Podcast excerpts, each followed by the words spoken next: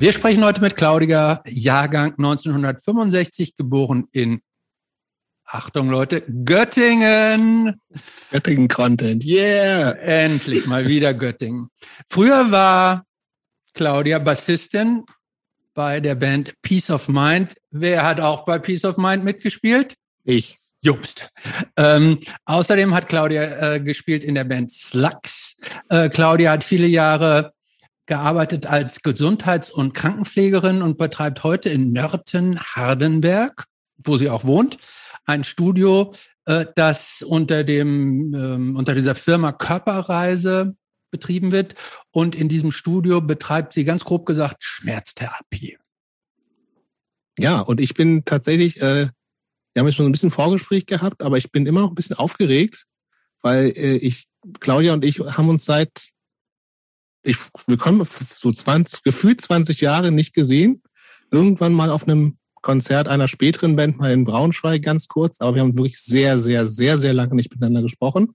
Ja, aber da muss ich kurz einhaken. Ja. Ich, ich steche, weil ich habe Claudia noch nie gesehen. Das stimmt.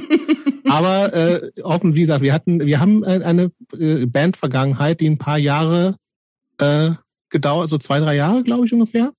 Und ähm, für mich so ein klassischer Fall von, ich habe total Bock, bin aber auch, äh, wie gesagt, aufgeregt, weil ähm, mir dann äh, im Zuge dieser vielen Gespräche, die wir auch schon gemacht haben, hier im Rahmen dieses Podcasts, ähm, nochmal aufgefallen ist, es gibt Leute, mit denen ich eigentlich viel mehr zu tun hatte, von denen ich auch total wenig weiß und so. Und wir ähm, und ich weiß relativ wenig über Claudia, obwohl wir zusammen in der Band gespielt haben. Und ich bin freue mich total auf das alles nochmal äh, neu und Claudia nochmal neu kennenzulernen. So, um das mal kurz zu halten. Und bevor es heute losgeht, würde ich gerne zwei Themen nochmal vorab ansprechen. Und zwar erstens ein Aufruf.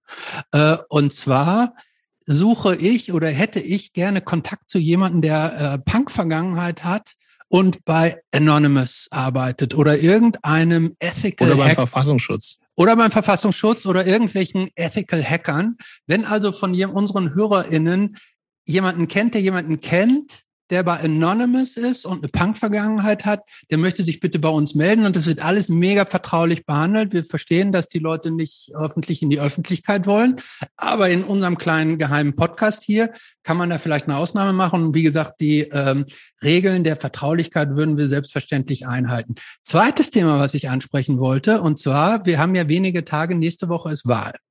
Äh, also längst vorbei, wenn wir das hier veröffentlichen. Stimmt, aber wir, wir sprechen jetzt ja noch in die Zukunft geschaut, weil wir jetzt hier sprechen. Wenn es vorbei ist, umso wichtiger, weil äh, ich würde auch gerne mal von den HörerInnen äh, eine Meinung dazu haben, weil Jobst hat es mir schon abgeschmettert. Ich will nämlich zur nächsten Wahl und deshalb ähm, äh, bringe ich das jetzt so ja, rechtzeitig an. Habe ich komplett abgeschmettert. Hat er schon komplett abgeschmettert, weil ähm, ich will zur nächsten Wahl eine Partei gründen. Die UDK FDP-Partei. Man braucht nur 2000 Stimmen, um als Partei anerkannt zu werden. Und ich möchte jetzt, jetzt schon den Zuspruch von allen Hörerinnen haben, dass ihr uns unterstützt. Und ich hätte auch schon einen Vorschlag, dass wir unsere äh, gesamte Regierung nur mit Frauen besetzen. Und Anik, kann ich auch schon sagen, wäre mein Vorschlag als Kanzlerkandidatin. Da wäre ich eigentlich dabei. Asa? Ja? Da habe ich aber ohne Partei. Parteilos. Ja? Guck mal, da können wir, also das wäre, ähm, und dann könnten wir können wir uns dann ja in den nächsten vier Jahren, also bis es dann zur nächsten Wahl kommt, könnten wir uns schon im Vorfeld ganz transparent auch über, über unsere Regierungsbesetzung äh, auseinandersetzen. Also, also zwei große Themen äh, für euch, liebe HörerInnen. Ähm, Anonymous, irgendwelche Ethical Hacker, so, so, so, so weirdo, nerdmäßige Typen, die nur in dunklen Kellern sitzen, aber sich irgendwie so ins Pentagon einhacken und Geld transferieren zu Peter oder ähnlichem. Mit solchen Typen würde ich gerne sprechen. Und Thema Partei, also in vier Jahren Anik als Kanzlerin mit unserer Partei. Ähm, würde mich freuen, wenn ihr mitmacht. Und jetzt, Jobs, vielleicht hast du auch noch eine Frage. Ja, ich würde gerne mit, würd jetzt gerne mit Claudia reden. Hi Claudia, äh, sag mal, Hi. wann kam eigentlich Punk in dein Leben? Wann mein mein äh, wann Punk in mein Leben kam? Ich glaube mit 14, 15. Das um ist Ende der 70er. Ja. In welcher Form? Also was ist, du bist in Göttingen geboren, bist auch in Göttingen aufgewachsen? Äh, ich bin in Nörten-Hardenberg aufgewachsen. Wo du immer noch und, wohnst, mir äh, natürlich wohl bekannt. Bitte? Ist mir natürlich wohl bekannt. Also ist äh, für die Leute, die das nicht kennen, ist so im 20 Kilometer von Göttingen entfernt. Ist ein 10 Kilometer nördlich.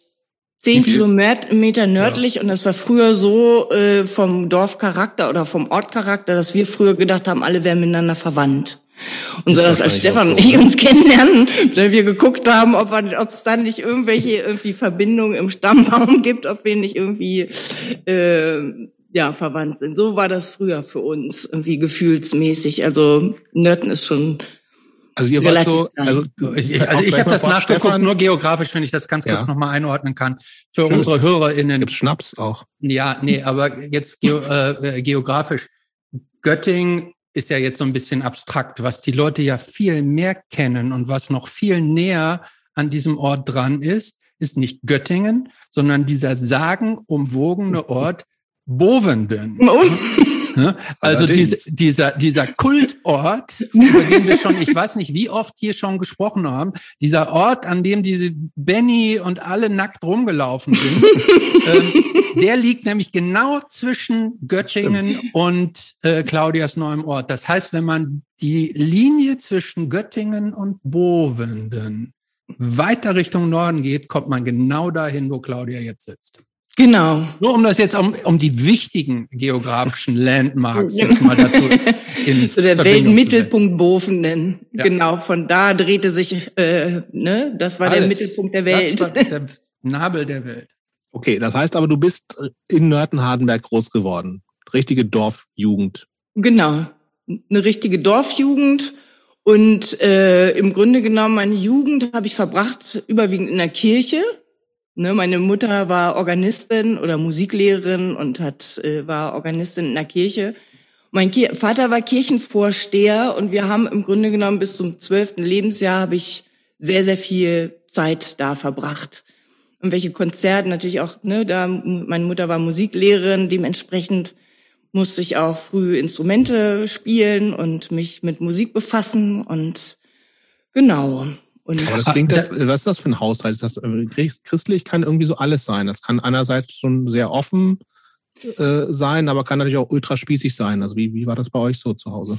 Bei uns war es eher so, wir hatten einen ziemlich guten Pastor, der sich mehr, also nicht mit, nicht unbedingt mit den kirchlichen Themen befasst hat, sondern eigentlich eher damit befasst hat, so äh, Menschen, die ausgeschlossen waren aus dieser Gesellschaft, irgendwie sich um die zu kümmern und äh, alte Menschen aufzusuchen und zu betreuen. Also ich, so wie der Herr Jesus. So, bitte? So wie der Herr Jesus. Wie, wie der Herr, äh, vielleicht nicht wie der Herr Jesus, aber vielleicht schon so ziemlich nah dran irgendwie, weil er hat das Ganze mit seiner Frau betrieben, die auch ehrenamtlich dann junge Kinder ähm, bei den Schularbeiten betreut hat und genau, also so im Grunde genommen eigentlich eingebettet in diese kirchliche oder christliche evangelische Kirche und da habe ich haben wir viel Zeit verbracht sozusagen. und auch, auch Tennis. Ich, nee, Jobs erst du. Ja, du warst du warst aber auch gläubig. Ich glaube, ja, ja, ich denke schon, ja. Mhm. Ja. Im Nachhinein, da, da habe ich irgendwann mal drüber nachgedacht, irgendwann löste sich das so ein bisschen auf durch die ganzen Widersprüche und die Kritik, die dann kam und äh, natürlich auch irgendwie durch die Widersprüchlichkeit irgendwie der Menschen, ne? einerseits seiner Kirche fast ein Heiligenschein und, auf, äh, und andererseits äh, zu Hause dann äh, die Familie tyrannisiert mhm. ähm, und geschlagen und ähm, Genau, also da sind schon, sind schon viele Dinge passiert dann in meiner Pubertät, wo ich mich einfach abgewendet habe von der Kirche und lange ganz auch gar keinen kein Chorgesang äh, irgendwie hören konnte und keine kirchliche Musik. Das wäre mir ein Gräuel und abartig und äh, genau. Mhm. Und, ähm, ich ich finde es ja spannend, weil ich habe tatsächlich ein, ähm, die, dieses Thema ein paar Mal in der letzten Zeit diskutiert, denn ähm, ich bin auch, äh, ich bin jetzt nicht so kirchlich aufgewachsen, aber ich bin zum Beispiel auch in meiner Kindheit, ähm, ich bin jeden Sonntag in den Kindergottesdienst gegangen, ohne dass meine Eltern jemals in der Kirche waren, außer Weihnachten, äh, sondern ich bin da einfach irgendwie hingeschickt worden. Ähm, und äh, ich muss tatsächlich sagen, so aus der Rückschau, dass ich glaube, dass, dass mir das ganz gut getan hat. So, äh, also zumindest dieser Kindergottesdienst. Ähm, Frage daher an dich, wie, ähm, ähm, wie empfindest du das, was dir damals da so mit an die Hand äh, und auf den Weg des Lebens gegeben wurde? Ähm, also viele Sachen fand ich sehr gut. Das, das war so eine Form der Gemeinschaft, irgendwie mit den, mit Leuten gemeinsam was zu machen und unter anderem auch äh, gemeinsam zu musizieren. Das drehte sich ja nicht immer darum, irgendwie an was du nun glaubst, sondern eigentlich, wie du dich verhältst, irgendwie auch anderen Leuten gegenüber. Und ich fand es schon, ähm, ja, ich fand es sehr, sehr behütet, muss ich sagen. So in dieser Kirchengemeinde, wo einfach auch viele Veranstaltungen stattgefunden haben und viel Zeit, wir einfach viel Zeit da verbracht haben, weil wir da musiziert haben und äh, äh, viel im Austausch auch mit anderen waren. Also das heißt, das war auch eine richtig aktive Gemeinde, wo, wo richtig viel passierte, wo ja. die Leute aktiv äh, sich eingebracht haben und so. Ja, genau, ja, sehr aktiv eigentlich. Das ähm. Was für Musik, was, wenn du sagst, ihr habt da, du hast auch mitmusiziert, was gab's und Instrumente und sowas hast du auch schon erwähnt. Was, was hast du denn gelernt früher? Äh, ich habe Klavier gelernt okay. und äh, also ganz so ganz zu Anfang und wie das hat aber überhaupt gar keinen Sinn mit mir, weil ich irgendwie überhaupt keinen Bock hatte dazu. Und dann wurde schnell klar, okay, ne, ich muss irgendwie anders beschäftigt werden oder darf mir ein anderes Instrument aussuchen. Ein, natürlich ein Orchesterinstrument, obwohl mhm. ich lieber gerne mit zwölf, also ich wollte gerne Gitarre spielen. Mhm. Aber das war meiner Mutter nicht so richtig recht, äh, weil es zählten einfach nur klassische Instrumente und eine Gitarre gehörte einfach nicht dazu in ihren Augen. Und äh, es wurde halt damals äh, die katholische Kirche da im Pfarrheim, da wurde Gitarrenunterricht angeboten. Und ich, weil ich evangelisch war, durfte auch nicht mitmachen. Also von daher von zwei Seiten äh, habe ich irgendwie durfte ich nicht die Gitarre lernen, obwohl ich es gerne gemacht hätte. Und ähm, ja, was gab's denn Stadtgitarre für dich dann an Vorinstrument? Querflöte? Querflöte? Ah, Classic. Schwierig. Querflöte. Und meine Schwester hat Geige gespielt. Ich habe ah. Querflöte gespielt. Meine Mutter hat uns mit dem Klavier begleitet. Und dann gab es eigentlich viel, viele Konzerte. Immer irgendwelche Vorbereitungen für Konzerte in irgendwelchen kirchlichen Einrichtungen. Und äh, genau, das war so ein bisschen eigentlich meine Kindheit, wenn man so will. Okay, aber in der Jugend wurde es dann offensichtlich schon so ein bisschen rebellischer. In der Jugend äh, also, wurde das, das ziemlich so rebellisch, 14, weil ich bin sehr so streng erzogen worden. Ne? Mein erster Freund, der mich mal abholen wollte, der hatte schon ein Auto und da war ich mhm. irgendwie, ich war 14. Moment, und, du hattest äh, mit 14 einen Freund, der 18 war. Das sind, das ist ja, ähm, das ist, das, nicht nur illegal, genau. das sind ja. Und deswegen durfte ich mit dem auch nicht ins Kino gehen, ja obwohl er mich zu Hause abgeholt Alter. hat. Ne? Da standen meine Eltern Spalier vor der Tür und haben dem Jungen sozusagen gesagt, dass er keinerlei Chancen hat, mich ins Kino zu kriegen, weil ich schön jetzt zu Hause bleibe. Und äh, genau, so war das. Im gleichen Atemzug war abends aber dann noch eine Pyjama-Party und bin dann aus dem Fenster abgehauen und war dann bei der Pyjama-Party. Und ich dachte, habt ihr jetzt davon und darf noch nicht mal ins Kino gehen, dann gehe ich halt zu einer Pyjama-Party. Und so ging's los. Moment, langsam, dass ich das richtig verstehe. Du warst mit 14 auf Pyjama-Partys, an denen auch Jungs dabei waren? Ja. Boah. Also sowas hat es sowas hat's bei uns nicht gegeben. So, also, sowas. Äh, Dorf halt auch so ein bisschen. Ja, ja in der Nachbarschaft. Da, also, da kennt ja fast jeder jeden und alle gleichaltrigen. Also so irgendwie, wir haben dann später dann auch viel draußen zusammen uns äh, getroffen, weil drin war es nicht möglich bei irgendwem Es muss diese Nähe zu Bovenden sein, ne? Ähm, hm? diese, die, das muss diese Nä die räumliche Nähe zu Bovenden sein, die, dieser Free Spirit, der da offensichtlich überall so herrschte. Aber das, wenn, dann hat Claudia das da hingebracht, weil die war ja schon eher da. Ach so. so schön. Und die ist ja auch älter. Da, dadurch, dass ich immer durch Bufenen durchgefahren bin zur genau. Schule, ne, habe ich da sozusagen schon mal die, die Saat gesät. Saat gelegt, ja. Okay, ich aber finde es übrigens auch gut, ähm, die, die, de, deine Stadt, ähm, die oder dein Örtchen, der wirbt ja übrigens. Kennst du den, den, den Werbeslogan Slogan deiner Stadt? Das ist keine Stadt. Ja, dieser Ort, dieses Fleckens. Ja, soll ich Ihnen sagen? Ja. Gut leben, gut wohnen, gut arbeiten. Richtig okay. oder falsch? Das ist ja schräg. Oder?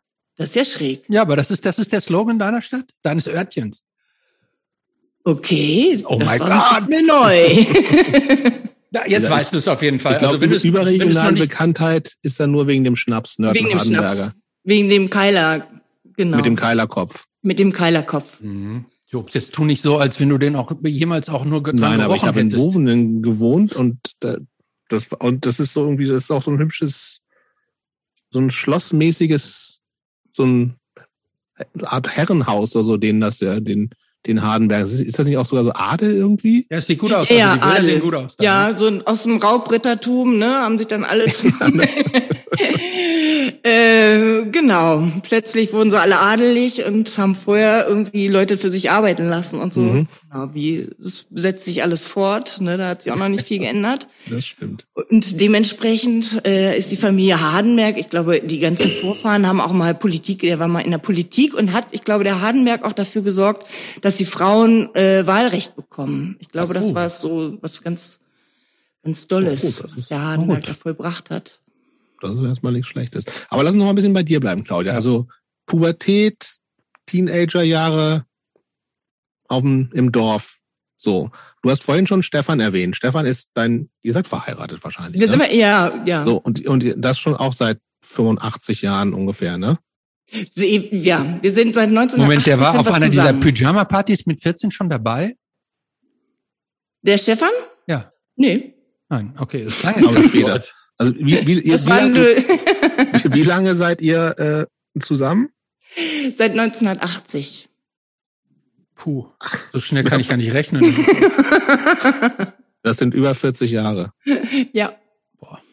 So, aber genau, also Stefan, Stefan kenne ich natürlich auch, weil das war damals schon dein Partner. Ähm, genau, das, das heißt, der hat schon auch in zu, zu Teenager-Zeiten ja schon eine, eine Rolle gespielt. Ne? Also ähm, und Stefan ist ja auch so ein wilder Typ, sage ich mal. So, ne? Das heißt irgendwie, ich will Ist der das noch oder war der das? Ich glaube, der ist das immer noch. Weil du hast, du, also du hast jetzt mit Claudia seit tausend Jahren nicht gesprochen. Mit Stefan ohne das, genauso lange nicht. Also das, wie, wie kommst du dann zu dem Schluss? Ja, aber so, ich sag mal, grob alternativ. Und ich würde gerne wissen, wann das so angefangen hat mit irgendwie harter Musik und solche Geschichten. Ja, Claudia hat ja schon, wir sind schon lange davon weg, aber sie hat ja schon gesagt, dass ähm, so mit 14, 15, Ende der äh, 70er Jahre Punk da schon eine Rolle gespielt hat. Da würde ich gerne mal so ein bisschen hinkommen. Also wie, wie, worüber kam das? Ähm, und was, was hat das mit, mit dir gemacht? So, also insbesondere im Hinblick auf, es ist halt Dorf in, der, in Niedersachsen, da kannst du ja auch nicht, kannst ja nichts machen. So, du kannst das ja, kannst ja nicht mal was konsumieren, so im, im, im Sinne von Teilnahme an irgendwas. Also für uns da mal so ein bisschen vielleicht durch, wann, wann du, wann deine wilde Zeit angefangen hat. Ich glaube, da mit 14 schon. Ich glaube, da mhm. ging das los. Da habe ich das festgestellt, dass es einfach ist, aus dem Fenster zu klettern und äh, mein Ding zu machen. Also es, es wurde immer mehr, also ich habe mich immer weniger einschränken lassen und war irgendwie so, irgendwann war mein Leitspruch, ich bin nicht auf der Welt, um die Erwartungen anderer an mich zu erfüllen. Und ich muss erst mal gucken, was ich, wer ich selber bin und hatte bis dahin das Gefühl, dass ich so fremdbestimmt bin, dass ich, dass ich irgendwann so das Gefühl hatte, ich weiß da gar nicht, was ich selber will. Auf jeden Fall das irgendwie, was ich hier mache, will ich nicht. Also irgendwie muss da was passieren. Und so mit der Vorstellung, Gitarre zu lernen, das, äh, das schwebte mir immer wieder im Kopf rum irgendwie, dass ich das gerne machen möchte und habe meinen ersten, mein erstes Konzert war Susi Quattro, das war oh, in der mega. Stadthalle in Göttingen. Und da war ich irgendwie äh, angefixt, dass ich gedacht habe, eines Tages in meinem Leben möchte ich gerne mal so eine oder einfach eine verzerrte Gitarre spielen. Und ich habe jedes Mal irgendwo, wenn ich irgendwo war und habe verzerrte Gitarren gehört, dann habe ich eine Gänsehaut gekriegt und dachte, das ist es, ich will, verzerrte Gitarren. Aber das gab es so tatsächlich gar nicht so oft. Ne? Also, aber vor allem, aber Susi Quadro war ja Bassistin, ne? Ja, aber irgendwie das ganze Spektrum drumrum, also das, das äh, habe ich in dem Moment, habe ich das glaube ich gar nicht geschnallt, dass das ein Bass ist oder eine Gitarre. Es war einfach, ja, war, da stand eine Frau auf der Bühne, die eine Megastimme hat, die tolle Musik gemacht hat mit mit Leuten und hat mich gerockt und äh, genau. Und da war ich, ich glaube, ich war 14 so um Krass. den Dreh. Und danach war ich einfach nicht mehr zu halten. Dann habe ich mich für, also habe ich der Klassik auf vollkommen den Rücken gekehrt und äh, genau, bin dann immer nur zum Querflötenunterricht getrottet, samstags, mittags, irgendwie, wenn alle schulfrei hatten, dann musste ich da ins Konservatorium und meine, meine Stunde da abreißen. Und äh, ich war ja noch nicht 18, also konnte ich auch nicht sagen, oder hätte ich zu Hause gar keine Chance gehabt, irgendwie dann hätte ich, keine Ahnung, Klarinette lernen müssen als anstelle, anstelle dessen.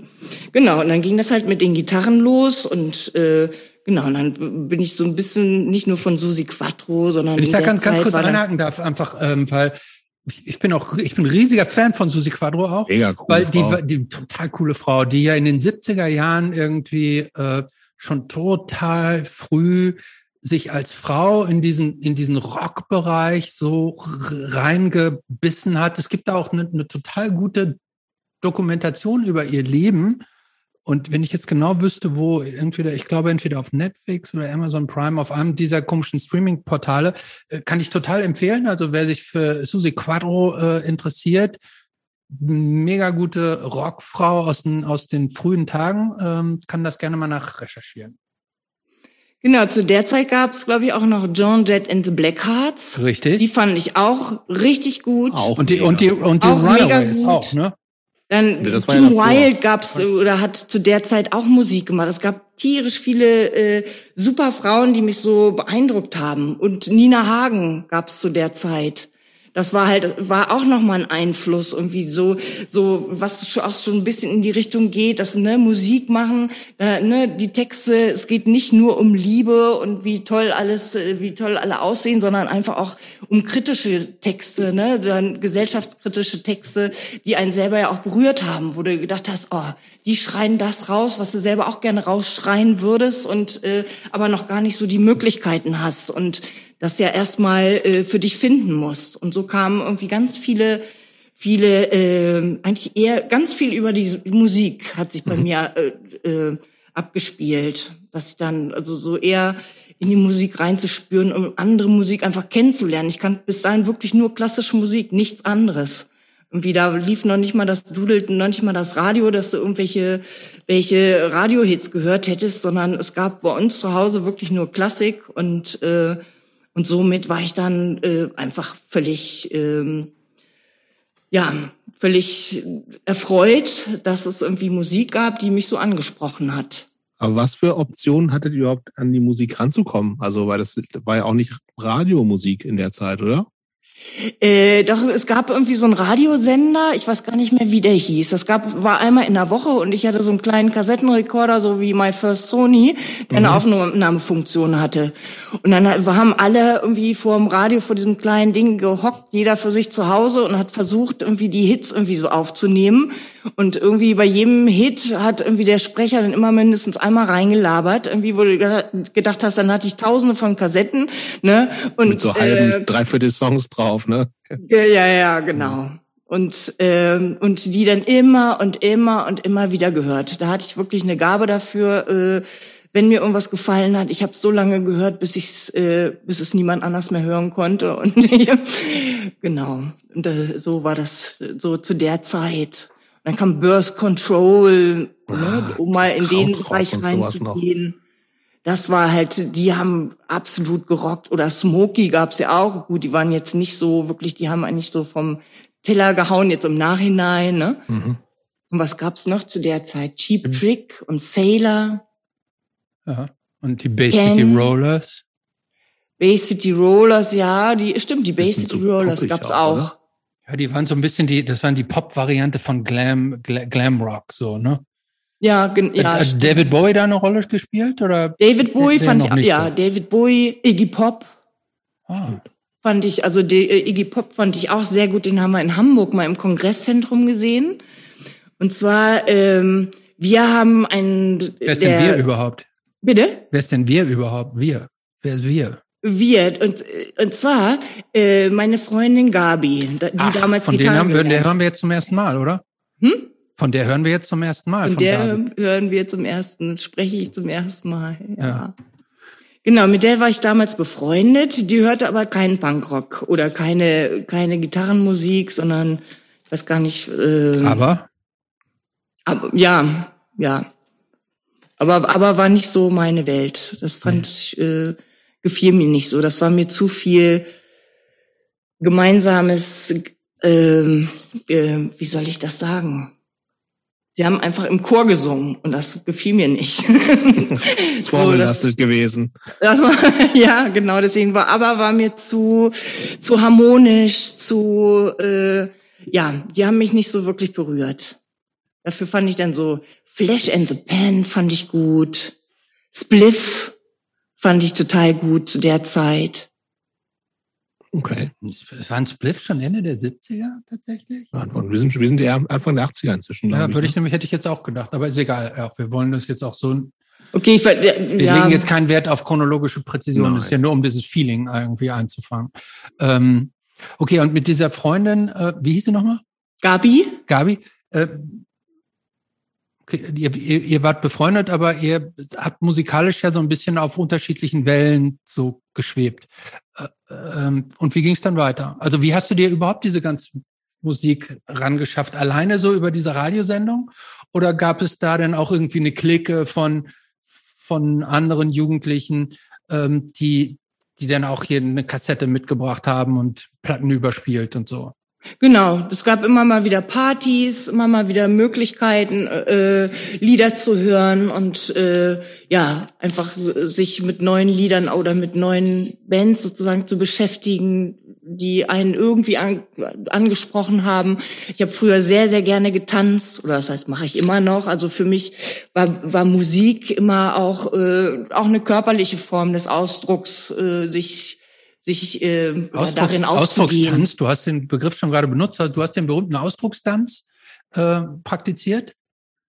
Den berühmten Ausdruckstanz, ich ja. war nicht in der Waldorfschule irgendwie. äh, das nicht, aber ich für mich war Musik auf jeden Fall bedeutete es. Äh, ich habe für mich gemerkt, die Musik gefällt mir, wenn ich mindestens einen Körperteil dazu bewegen kann. Also das äh, so, um das alles auch zu nicht nur zu hören, sondern auch irgendwie zu spüren, war dann irgendwann klar, okay, danach konnte ich tanzen, das war richtig genial. Genau, und dann äh, haben wir hier äh, viele, viele kleine Partys veranstaltet im Ort. Und der Bruder von meiner Freundin Gabi, der war damals schon Punkrocker. Ach, und der hatte Ahnung von allem Möglichen und der hatte auch einen Führerschein. Und der Thomas, ne, der Bruder von meiner Freundin Gabi, der hat, äh, ja, der hat mich sehr, sehr auch inspiriert und nicht nur mich, sondern Stefan auch und hat uns dann auch eingeladen, mit zu Konzerten zu kommen. Und wer war noch mal, wer war noch mal Stefan jetzt? Ich Bitte? muss mir gerade mal die ganzen Namen aufschreiben. Wer war jetzt noch mal Stefan? Stefan, das ist der mein jetziger Mann. Ach, der, ach so, der, ach so, ja, ja, ja, also okay, ja, alles klar. Das muss ich mir aufschreiben. Also Klammer auf, jetziger Mann. Ähm, seit, 41 Jahren. Schreib das dazu. Jetziger, jetziger unter, doppelt unterstrichen. Klammer auf, es gab vielleicht schon mal einen davor mit 14. Ähm, okay, also, aber nee, das soll ich jetzt mal wissen. Und dieser Thomas, war der so ein richtiger, ähm, war der so ein richtiger, so, so ein klassischer Punker, wie man sich das vorstellt, dass der also auch schon ähm, optisch spiky her, Lederjacke, Spikes, so ein bisschen Bondage-Hosen, wie man das so Ende der 70er Jahre getragen hat? Oder war der eher normal gekleidet und hatte mehr so den Punk-Spirit und die Musik drauf, ohne jetzt auch äußerlich äh, ja. so auf dieser Welle zu sein? Also äußerlich war, hätte niemand gedacht, dass er jetzt äh, die Form, also die Musik hört. Und äh, ich ehrlich gesagt auch nicht. Also ich fand ihn eher immer ein bisschen skurril und unnahbar und äh, obwohl ich Gabi viel besucht habe, hatte ich mit Thomas nie viel zu tun, außer eine Situation äh, an der Sprechanlage, wo er mir ganz ganz unfreundlich mich gar nicht so richtig reinlassen wollte. Und da habe ich ihn angeschnauzt durch die Sprechanlage und dann war, kam er dann schnell rausgerannt und äh, ich bin weggerannt. Er ist hinter mir, er hat mich nicht gekriegt. Das war so die so eine Position, dass ich immer gedacht habe, oh Scheiße, Thomas, der eines Tages äh, muss äh, ein bisschen vorsichtig sein. Ne? Da kannst du nicht frech werden. Der wird, äh, der ist auch gleich, ähm, ja, aber auch mal, du schon gesagt, der hat euch mal irgendwo mit hingenommen. Ne? Also genau. Das heißt, und was war denn das erste Konzert? Das erste Konzert, ähm, ich bin mir nicht ganz sicher, ob das Jingle de Lunch im Bad war oder ob das später war. war. Das, aber das muss doch dann viel später gewesen sein. Dann könnte es, das könnte ein bisschen später gewesen. Nicht, ich, wir waren so, als wir mit Thomas zu Konzerten fuhren, oh, Claudia, waren wir so 15, du dich 16. Kopf von Kragen. Wir, wir, wir, du springst gerade äh, um, um zehn Jahre so hin und her. Das, das, da muss ich jetzt Jobs mal in die Bresche, ja. Bresche springen. ähm, also entweder wir haben jetzt hier einen mega Jump gemacht, also aber in den frühen 80ern, das ist unmöglich, dass ihr da schon Jingo de Lunch gesehen habt. Du sprichst hier mit den größten Jingo de Lunch Experten Deutschlands. das stimmt nicht, aber ja, das ja. kann. Äh, ja, was, also, nee, okay, das, nee, Anfang der 80er kann das nicht sein. Was, was war denn, was war denn dein erstes Konzert? Jingo Lunch muss, es gab es seit 87 oder sowas, oder? Also ungefähr. Würde ich mal denken.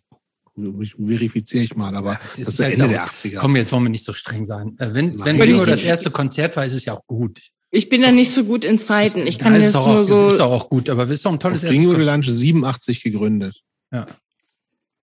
ja. Also da, da, da ist was. Da Dann kann das zu der, sein. ja, zu der Zeit kann das noch nicht gewesen sein.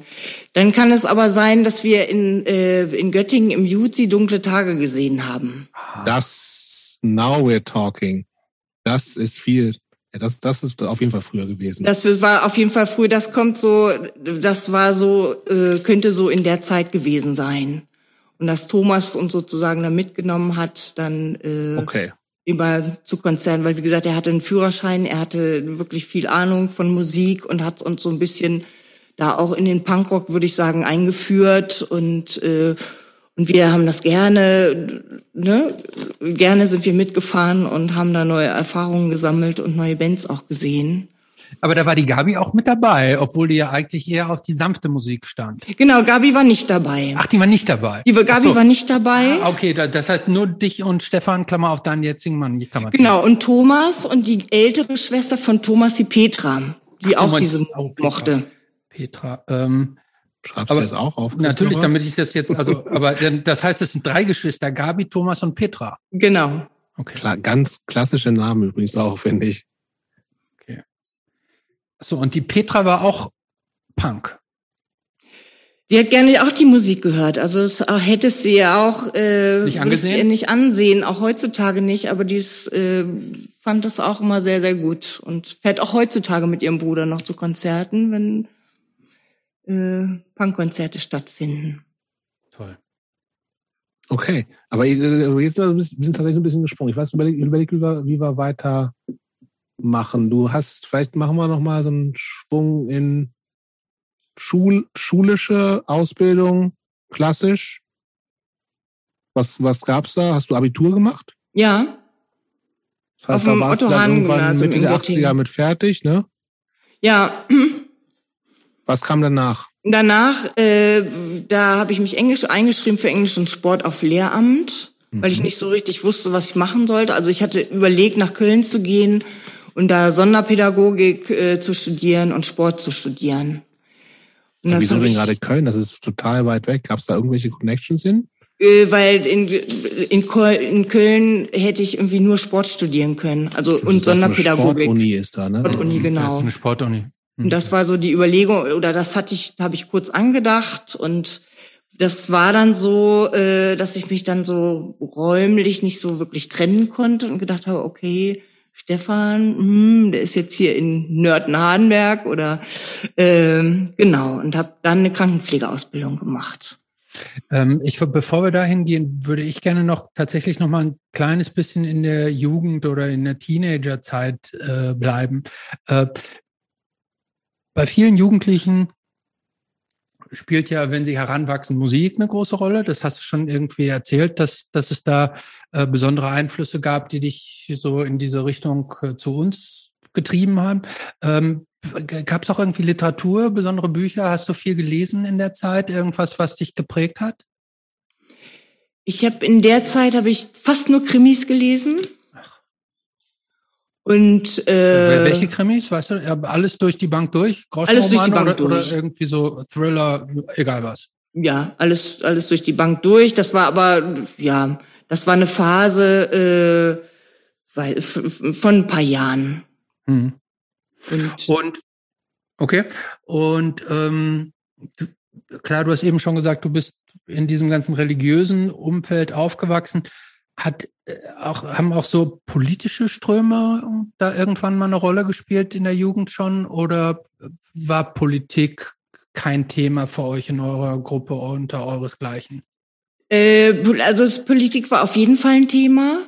So äh, eigentlich ausgelöst dadurch irgendwie durch die Ungerechtigkeiten. Ich habe mich viel mit meinem Vater auch gestritten. Der war absoluter CDU-Wähler und äh, genau, wir haben, wir haben viele Diskussionen darum geführt. Äh, dass äh, er mich auch, dass er Angst hatte, dass ich eine Emanze werde. Ne? So war das früher, wurde das früher genannt. Äh, so Mädchen haben irgendwie schön die rechte Hand zu geben zur Begrüßung und Knicks zu machen, so ungefähr. Nee, ganz so krass war es nicht mehr, aber schon, es ging schon so auch in die Richtung und äh, dass wir sozusagen unsere Füße stillhalten sollen und er derjenige ist, der über uns entscheidet. Und äh, Genau, und da war das schon, ging mir das schon so, dass ich gedacht habe, okay, ähm, wenn du Emanzen nicht gut findest, dann weißt du ja, in welche Richtung ich gehe. Und ähm, genau, und so war das, war das für mich eigentlich eher eine Befreiung für die so diese Ungerechtigkeit zu empfinden, warum Frauen oder Mädchen unterschiedlich oder anders sein sollen als Jungs, weil ich bin habe viel mit Jungs gespielt, ich habe fast nur im Dreck gespielt, ich habe in der Kindheit äh, dann auch wollte ich gerne Fußball spielen, weil in unserer Nachbarschaft waren nur Jungs. Ich habe gerne Buden gebaut. Ich habe wenig mit oder fast gar nicht mit Puppen gespielt, sondern war eher auch meine Haare immer kurz geschoren wie so ein kleiner Junge und ähm, war ja hab äh, und von daher fand ich das besonders ungerecht. Irgendwann ne, wächst du heran und wirst du langsam zur Frau und äh, plötzlich äh, wirst du ganz anders gesehen, auch von den Jungs oder von der von der Außenwelt. Äh, äh, und du musst dich irgendwie ganz ganz anders schützen. Das fand ich fand ich ziemlich krass. Dann, das war also selbst in, eurem, selbst in eurem kleinen Ort war das schon so, dass, dass ihr euch schützen müsstet. Auf da, jeden Fall. Ach, also ich habe eine sexuelle Missbrauchsgeschichte, äh, als ich im Kindergarten war und auf meinem Weg zum Kindergarten mir ein älterer Mann aufgelauert hat, irgendwie über eine längere Zeit. Und das hat mich auch sehr, sehr geprägt, dass ich halt irgendwie ziemlich früh angefangen habe, ähm, Kampfsport zu machen, um mich zu verteidigen, also viel selbst Frauen Selbstverteidigungskurse besucht habe, dann Taekwondo äh, und wirklich viel äh, geguckt habe, dass ich mich selber schützen kann und auch keine Angst hatte mehr, dann zuzuschlagen und ähm, genau. Also, Aber was heißt denn aufgelauert? Hat er dir nur aufgelauert oder hat, ist es da tatsächlich zu Übergriffen gekommen auf dem Weg zum zum äh, Kindergarten da?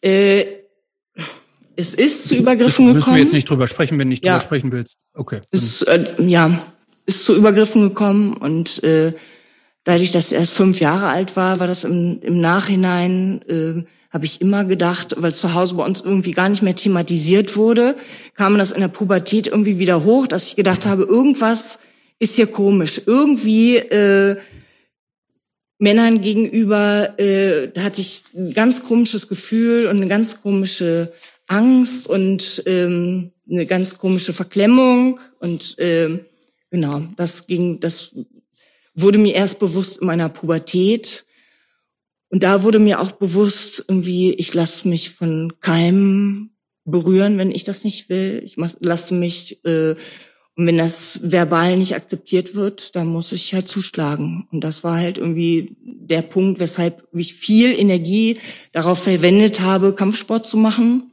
mit 14 angefangen und äh, das über Jahrzehnte oder viele Jahre äh, genau unterschiedlichste Kampfsportarten trainiert habe, um damit mir so eine Situation nie wieder passiert.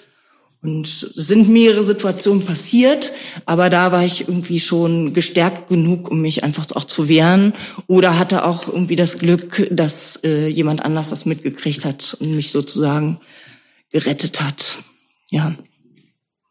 So halt. Also das ist halt äh, so ein Punkt, du wächst im Grunde genommen als Junge auf, kommst in die Pubertät, plötzlich wachsen dir Brüste, die du gar nicht haben willst. Keiner hat mich gefragt, ob ich die haben will. Ich wollte sie nicht, weil ich gedacht habe, die behindern mich auch beim Sport. Und äh, außerdem ähm, wollte ich einfach immer unauffällig sein und überhaupt gar nicht eher so gar nicht wahrgenommen werden. So. Und das jetzt zu dem Thema vorher, ne? Mit 14 bin ich zwar schon losgegangen und habe, äh, war bei Pyjama-Partys, aber ich habe mich von niemandem anfassen lassen. Also das war irgendwie, äh, die, die es versucht haben, die sind gebissen worden oder äh, ja, weil ich ähm, mich da noch nicht getraut habe zuzuschlagen. Und äh, aber ich habe mich auf jeden Fall von dem Zeitpunkt an immer gewehrt und äh, genau.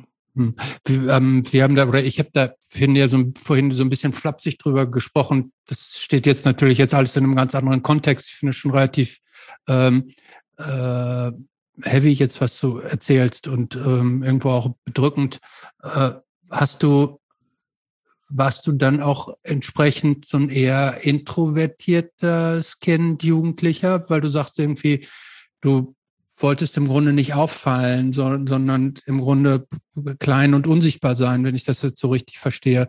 Ähm, hast du dich da so ein bisschen in dir selbst oder mit dir selbst gefangen gefühlt, dass du, dass du auch gar nicht so raus wolltest? Oder haben dir soziale Kontakte, äh, sind dir trotzdem äh, geklappt und leicht gefallen? Ja. Oder gab es da irgendeinen Widerspruch oder, oder Nee, nee, immer nee eigentlich nicht. Also, ja, erzähl ruhig. Ich habe äh, ziemlich früh Stefan kennengelernt. Der war auch auf dem Otto-Hahn-Gymnasium. Und das da haben wir uns ne? kennengelernt, auch, dadurch, dass wir jeden Tag zusammen zur Schule gefahren sind. Und äh, ich habe die achte Klasse wiederholt und bin in seine Klasse gekommen. Stefan ist ein halbes Jahr jünger, also ich bin jetzt genau. Das äh, egal, auf jeden Fall. Äh, und wir haben uns wir haben uns sehr, sehr viel ausgetauscht, weil äh, ich zu Hause auch, zumindest von meinem Vater aus, Gewalt erlebt habe. Stefan von sein, in seinem Elternhaus auch. Und wir beide waren, und wir haben, dadurch, dass wir uns viel zu erzählen hatten und äh, uns darüber um, äh, austauschen konnten und irgendwie klar hatten, wenn wir mal, da war es gar nicht klar, dass wir überhaupt zusammenbleiben, da waren wir nur befreundet oder haben uns kennengelernt, war klar für jeden von uns, wenn wir mal Kinder haben, die würden wir niemals schlagen und niemals denen Gewalt antun und äh, und wir waren uns da, wir waren uns da so einig. Und zu der Zeit gab es eigentlich wenig Leute, die so geredet hätten, so, ne, mhm. ne, da auch schon so eine Klarheit gehabt hätten. Und, äh, und wir haben uns über die Musik, weil Stefan sich auch sehr für Musik interessiert hat äh, und auch früher mal Orgel gelernt, lernen musste. Und äh, genau, über diesen Zwang haben wir uns auch viel ausgetauscht, dass wir im Grunde genommen so die so ähm, ja die Leibeigenen unserer Eltern sind, ne, die uns drapieren wie kleine Hündchen und ne, was noch Schleifchen ins Haar und um in so einem Dorf gerade äh, ist es wichtig, was sollen denn die Leute denken und mein Kind mhm. muss anständig und gepflegt aussehen und äh, so ist es in der Pubertät dann naheliegend, dass du dir gerne irgendwie zerrissene Jeans anziehst und äh, völlig zerfleddert irgendwie durch die Gegend läufst, irgendwie eigentlich um um da so so negativ aufzufallen, um hm. klar zu machen, okay, ihr ich mach könnt bei dem Scheiß nicht mit. So, hm? So um klar zu machen, ich mach bei dem Scheiß nicht mit. Genau.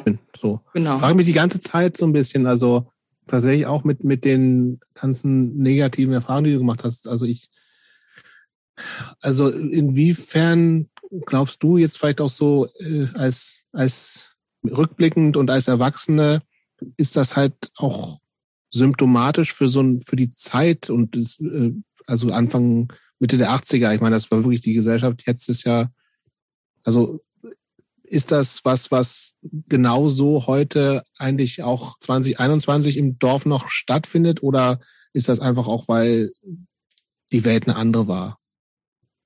Vielleicht noch irgendwie einfacher mit diesen weiß ich nicht, irgendwie ist einfach so äh, Sachen, weiß ich, weiß ich nicht, vielleicht war es vielleicht es früher schlechter, ist das so? Was war früher schlechter? Die Welt?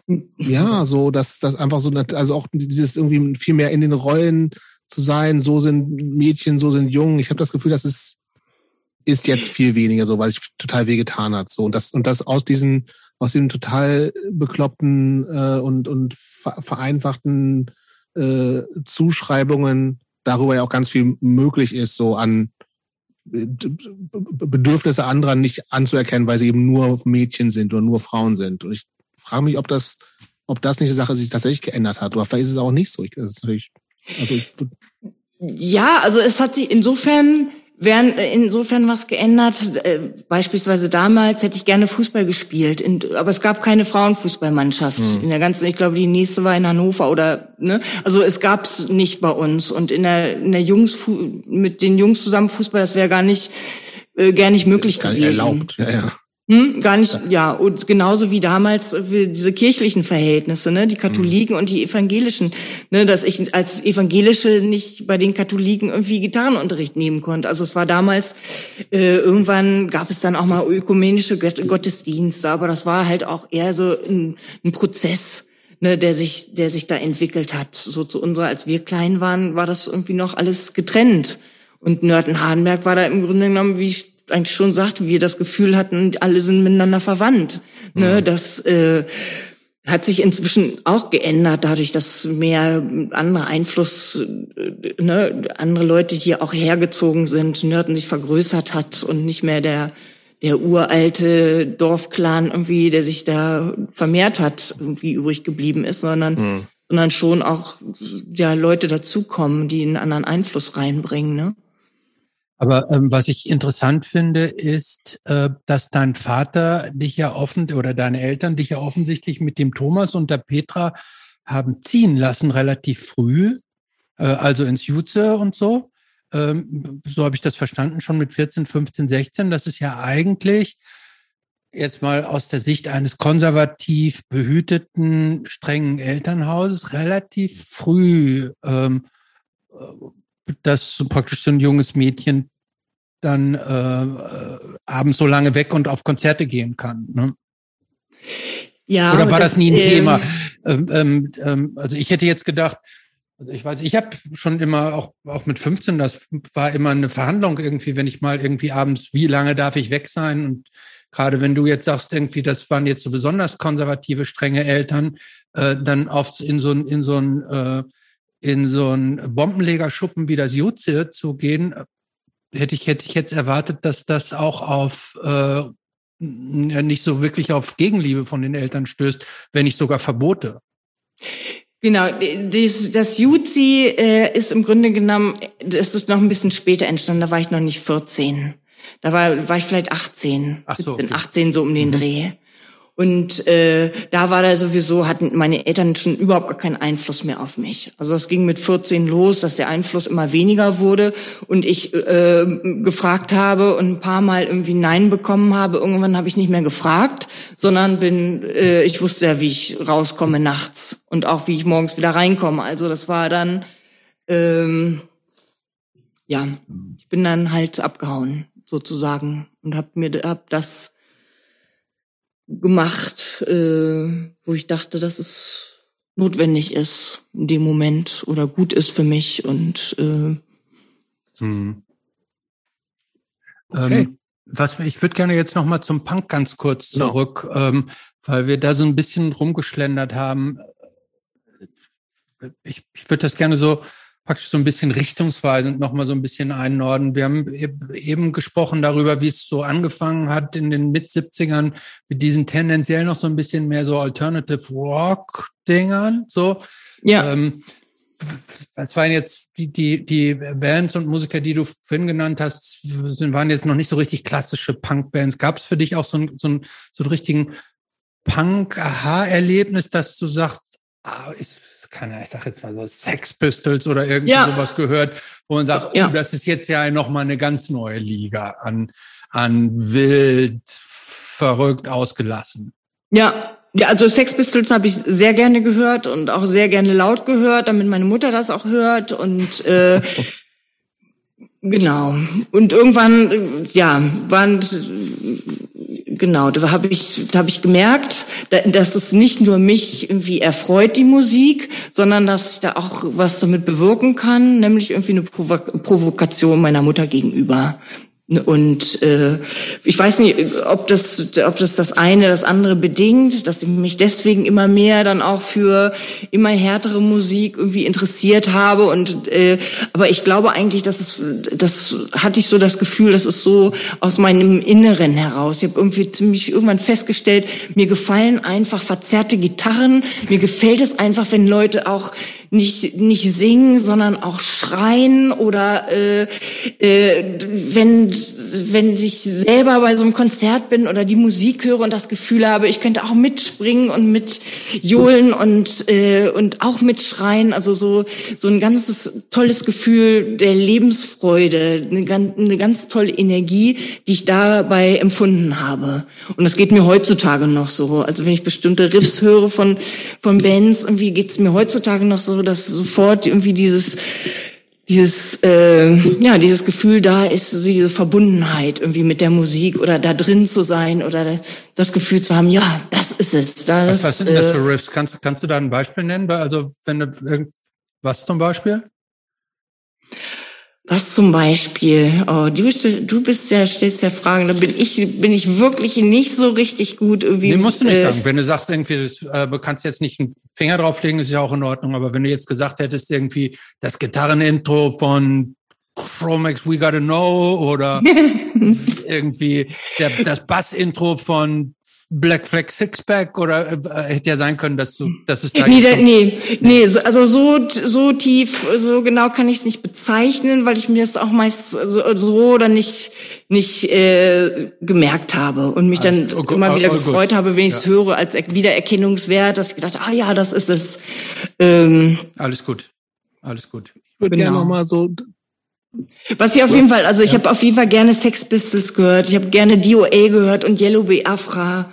Das war aber wahrscheinlich auch ein bisschen später noch. Ich das, auch. Äh, genau. Aber ich gerne mal, kannst du dich an, an so, ein, das, so ein erstes, also nach, vielleicht nach Susi Quattro, das hatten wir ja schon, und das ist ja schon auch, ist ja schon auch harte Musik, so, ne? Also mhm. insbesondere mit 14, 15. Was waren denn noch so frühe Konzerte? Also Dunkle Tage hast du auch schon gesagt, das muss aber ja auch ein Ticken später gewesen sein. Aber vielleicht sowas, also was sind noch so Sachen, wo du äh, das auch mal live erleben konntest? So, vielleicht, also eine, einmal was vielleicht so ein bisschen größerer Zusammenhang. Du hast vorhin noch mal kurz, da sind wir irgendwie auch abgekommen, äh, Iggy Pop erwähnt. In Hamburg ist ja auch ein bisschen weiter weg nochmal.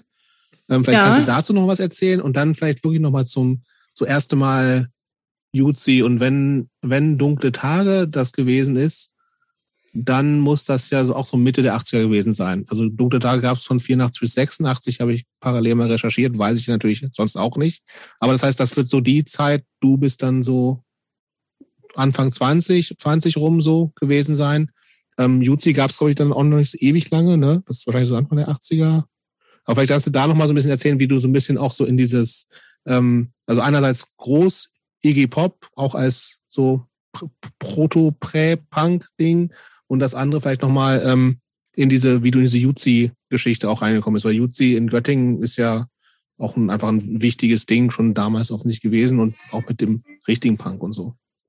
Genau, das Jutzi war im Grunde genommen ähm, so auch Anlaufpunkt, weil wir wussten irgendwie, dass, dass im Jutzi irgendwie auch Antifaschisten sind.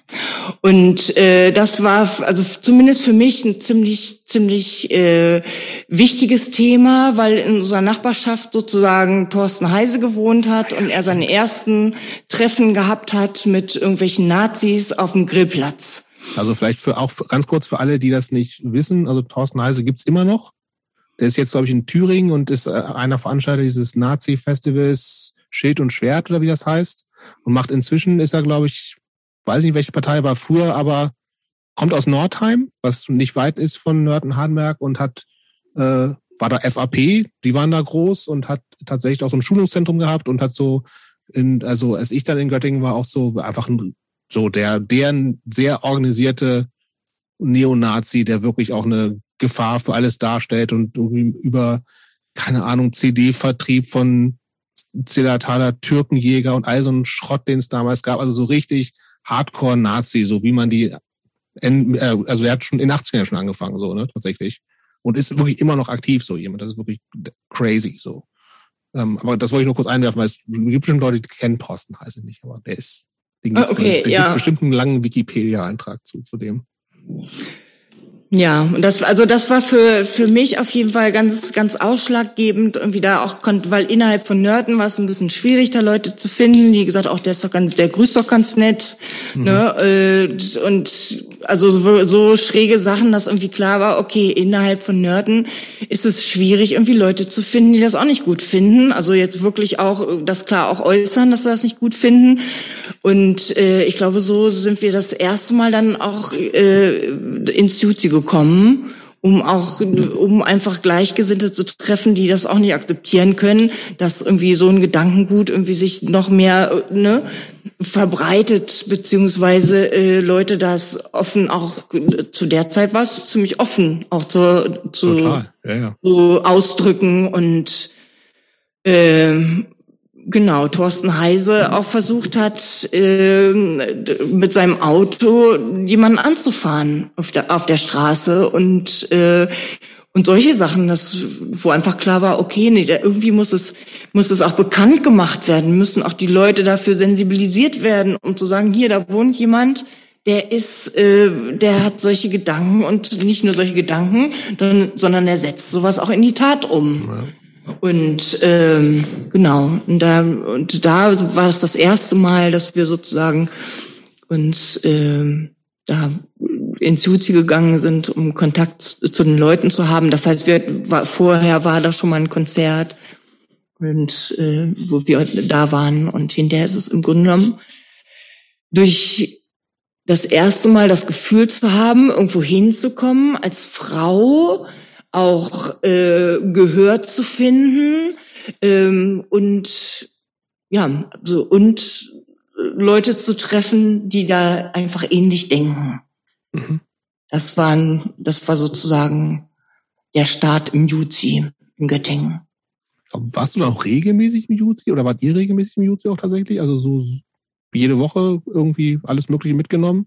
Alles Mögliche mit. Wir haben irgendwann zwischendurch auch eine, eine Antifa-Gruppe in Nordheim gehabt, also mit, mhm. mit Nordheimern und Leuten aus Nörten-Hardenberg und, und aus Göttingen und äh, haben da zweimal das Rock gegen Rechts mit organisiert ja, und im Juzi auch äh, Veranstaltungen, Soli-Veranstaltungen für, für, ich weiß, für verschiedenste oder für, ja, für verschiedenste Themen. Und so waren wir immer ein bisschen mehr ne, darin involviert. Mhm. Christopher, du bist dran. Äh, ja, ich versuche das gerade noch so ein bisschen äh, sacken zu lassen. Was mich nochmal interessieren würde, sind zwei Sachen. Ähm, einmal noch einen kleinen Schritt zurück, weil du sagst, als eben oder als du so im UC angekommen bist, äh, war es für dich so besonders befreiend und angenehm, dass äh, deine Stimme als Frau da auch Gehör bekommen hat. Ich hätte jetzt tatsächlich gedacht, dass in so einer offenen christlichen Gemeinde, dass da Frauen schon auch ein bisschen was mitzureden haben. Das war, das war auch nicht so. Also in, in dieser, in diese, selbst in, ähm, äh, da, da herrschte auch eine hart patriarchale Struktur selbst in eurer äh, Nee.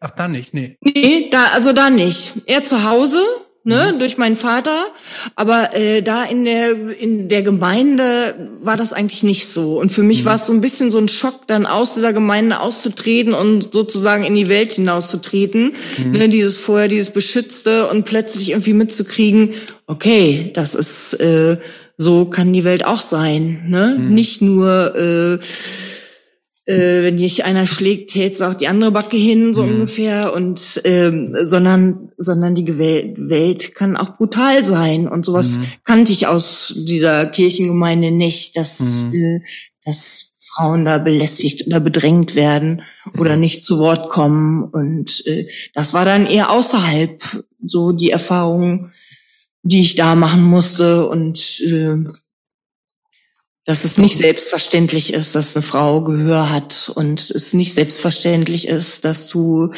äh, was gegen gegen Faschisten hast. So. Mhm. Ne? Du hast es schon ein paar Mal jetzt so erwähnt, auch diese die, die Strenge und die Autorität deines Vaters. Äh, ging das auch richtig zu körperlichen Züchtigungen? Also wurde ja. Ihr, ja. Das heißt, es gab dann auch mal eine Ohrfeige oder gab, wurde auch mal der Gürtel rausgezogen und gab es was mit, oder mit dem also wurden richtig dann auch äh, Hilfsmittel zur Züchtigung benutzt? Nee, Hilfsmittel nicht. Nee, immer mit der, ja, mit der Hand. mich geschlagen, ja. Und das hat deine, das, deine Mutter hat da auch mitgemacht. Das war einfach so. Die waren nicht da. Meine Mutter war, war Musikerin und die war viel oder häufig auch unterwegs mit ihren, die hat eine, hat selber einen Chor aufgebaut und war viel auch in der St. Zixi Kantorei. Das ist ein Kirchenchor in Nordheim. Also, und die waren viel, ja, musikalisch war sie viel unterwegs. An den Wochenenden Konzerte. Dann hat sie, war sie Organistin in der Kirche und das waren immer Momente, wo äh, mein Vater dann mit uns, mit mir und meiner Schwester dann so alleine war. Ich war die Ältere und habe dann sozusagen immer das abgekriegt, wenn ich nicht so funktioniert habe, wie er sich das vorgestellt hat. Ich war diejenige, die schon immer Widersprüche hatte oder ne, Widerworte hatte und von daher war es für ihn, dem, er war ziemlich cholerisch und ja, versuchte richtig autoritär zu sein, was bei dreien Frauen so immer schwieriger wurde.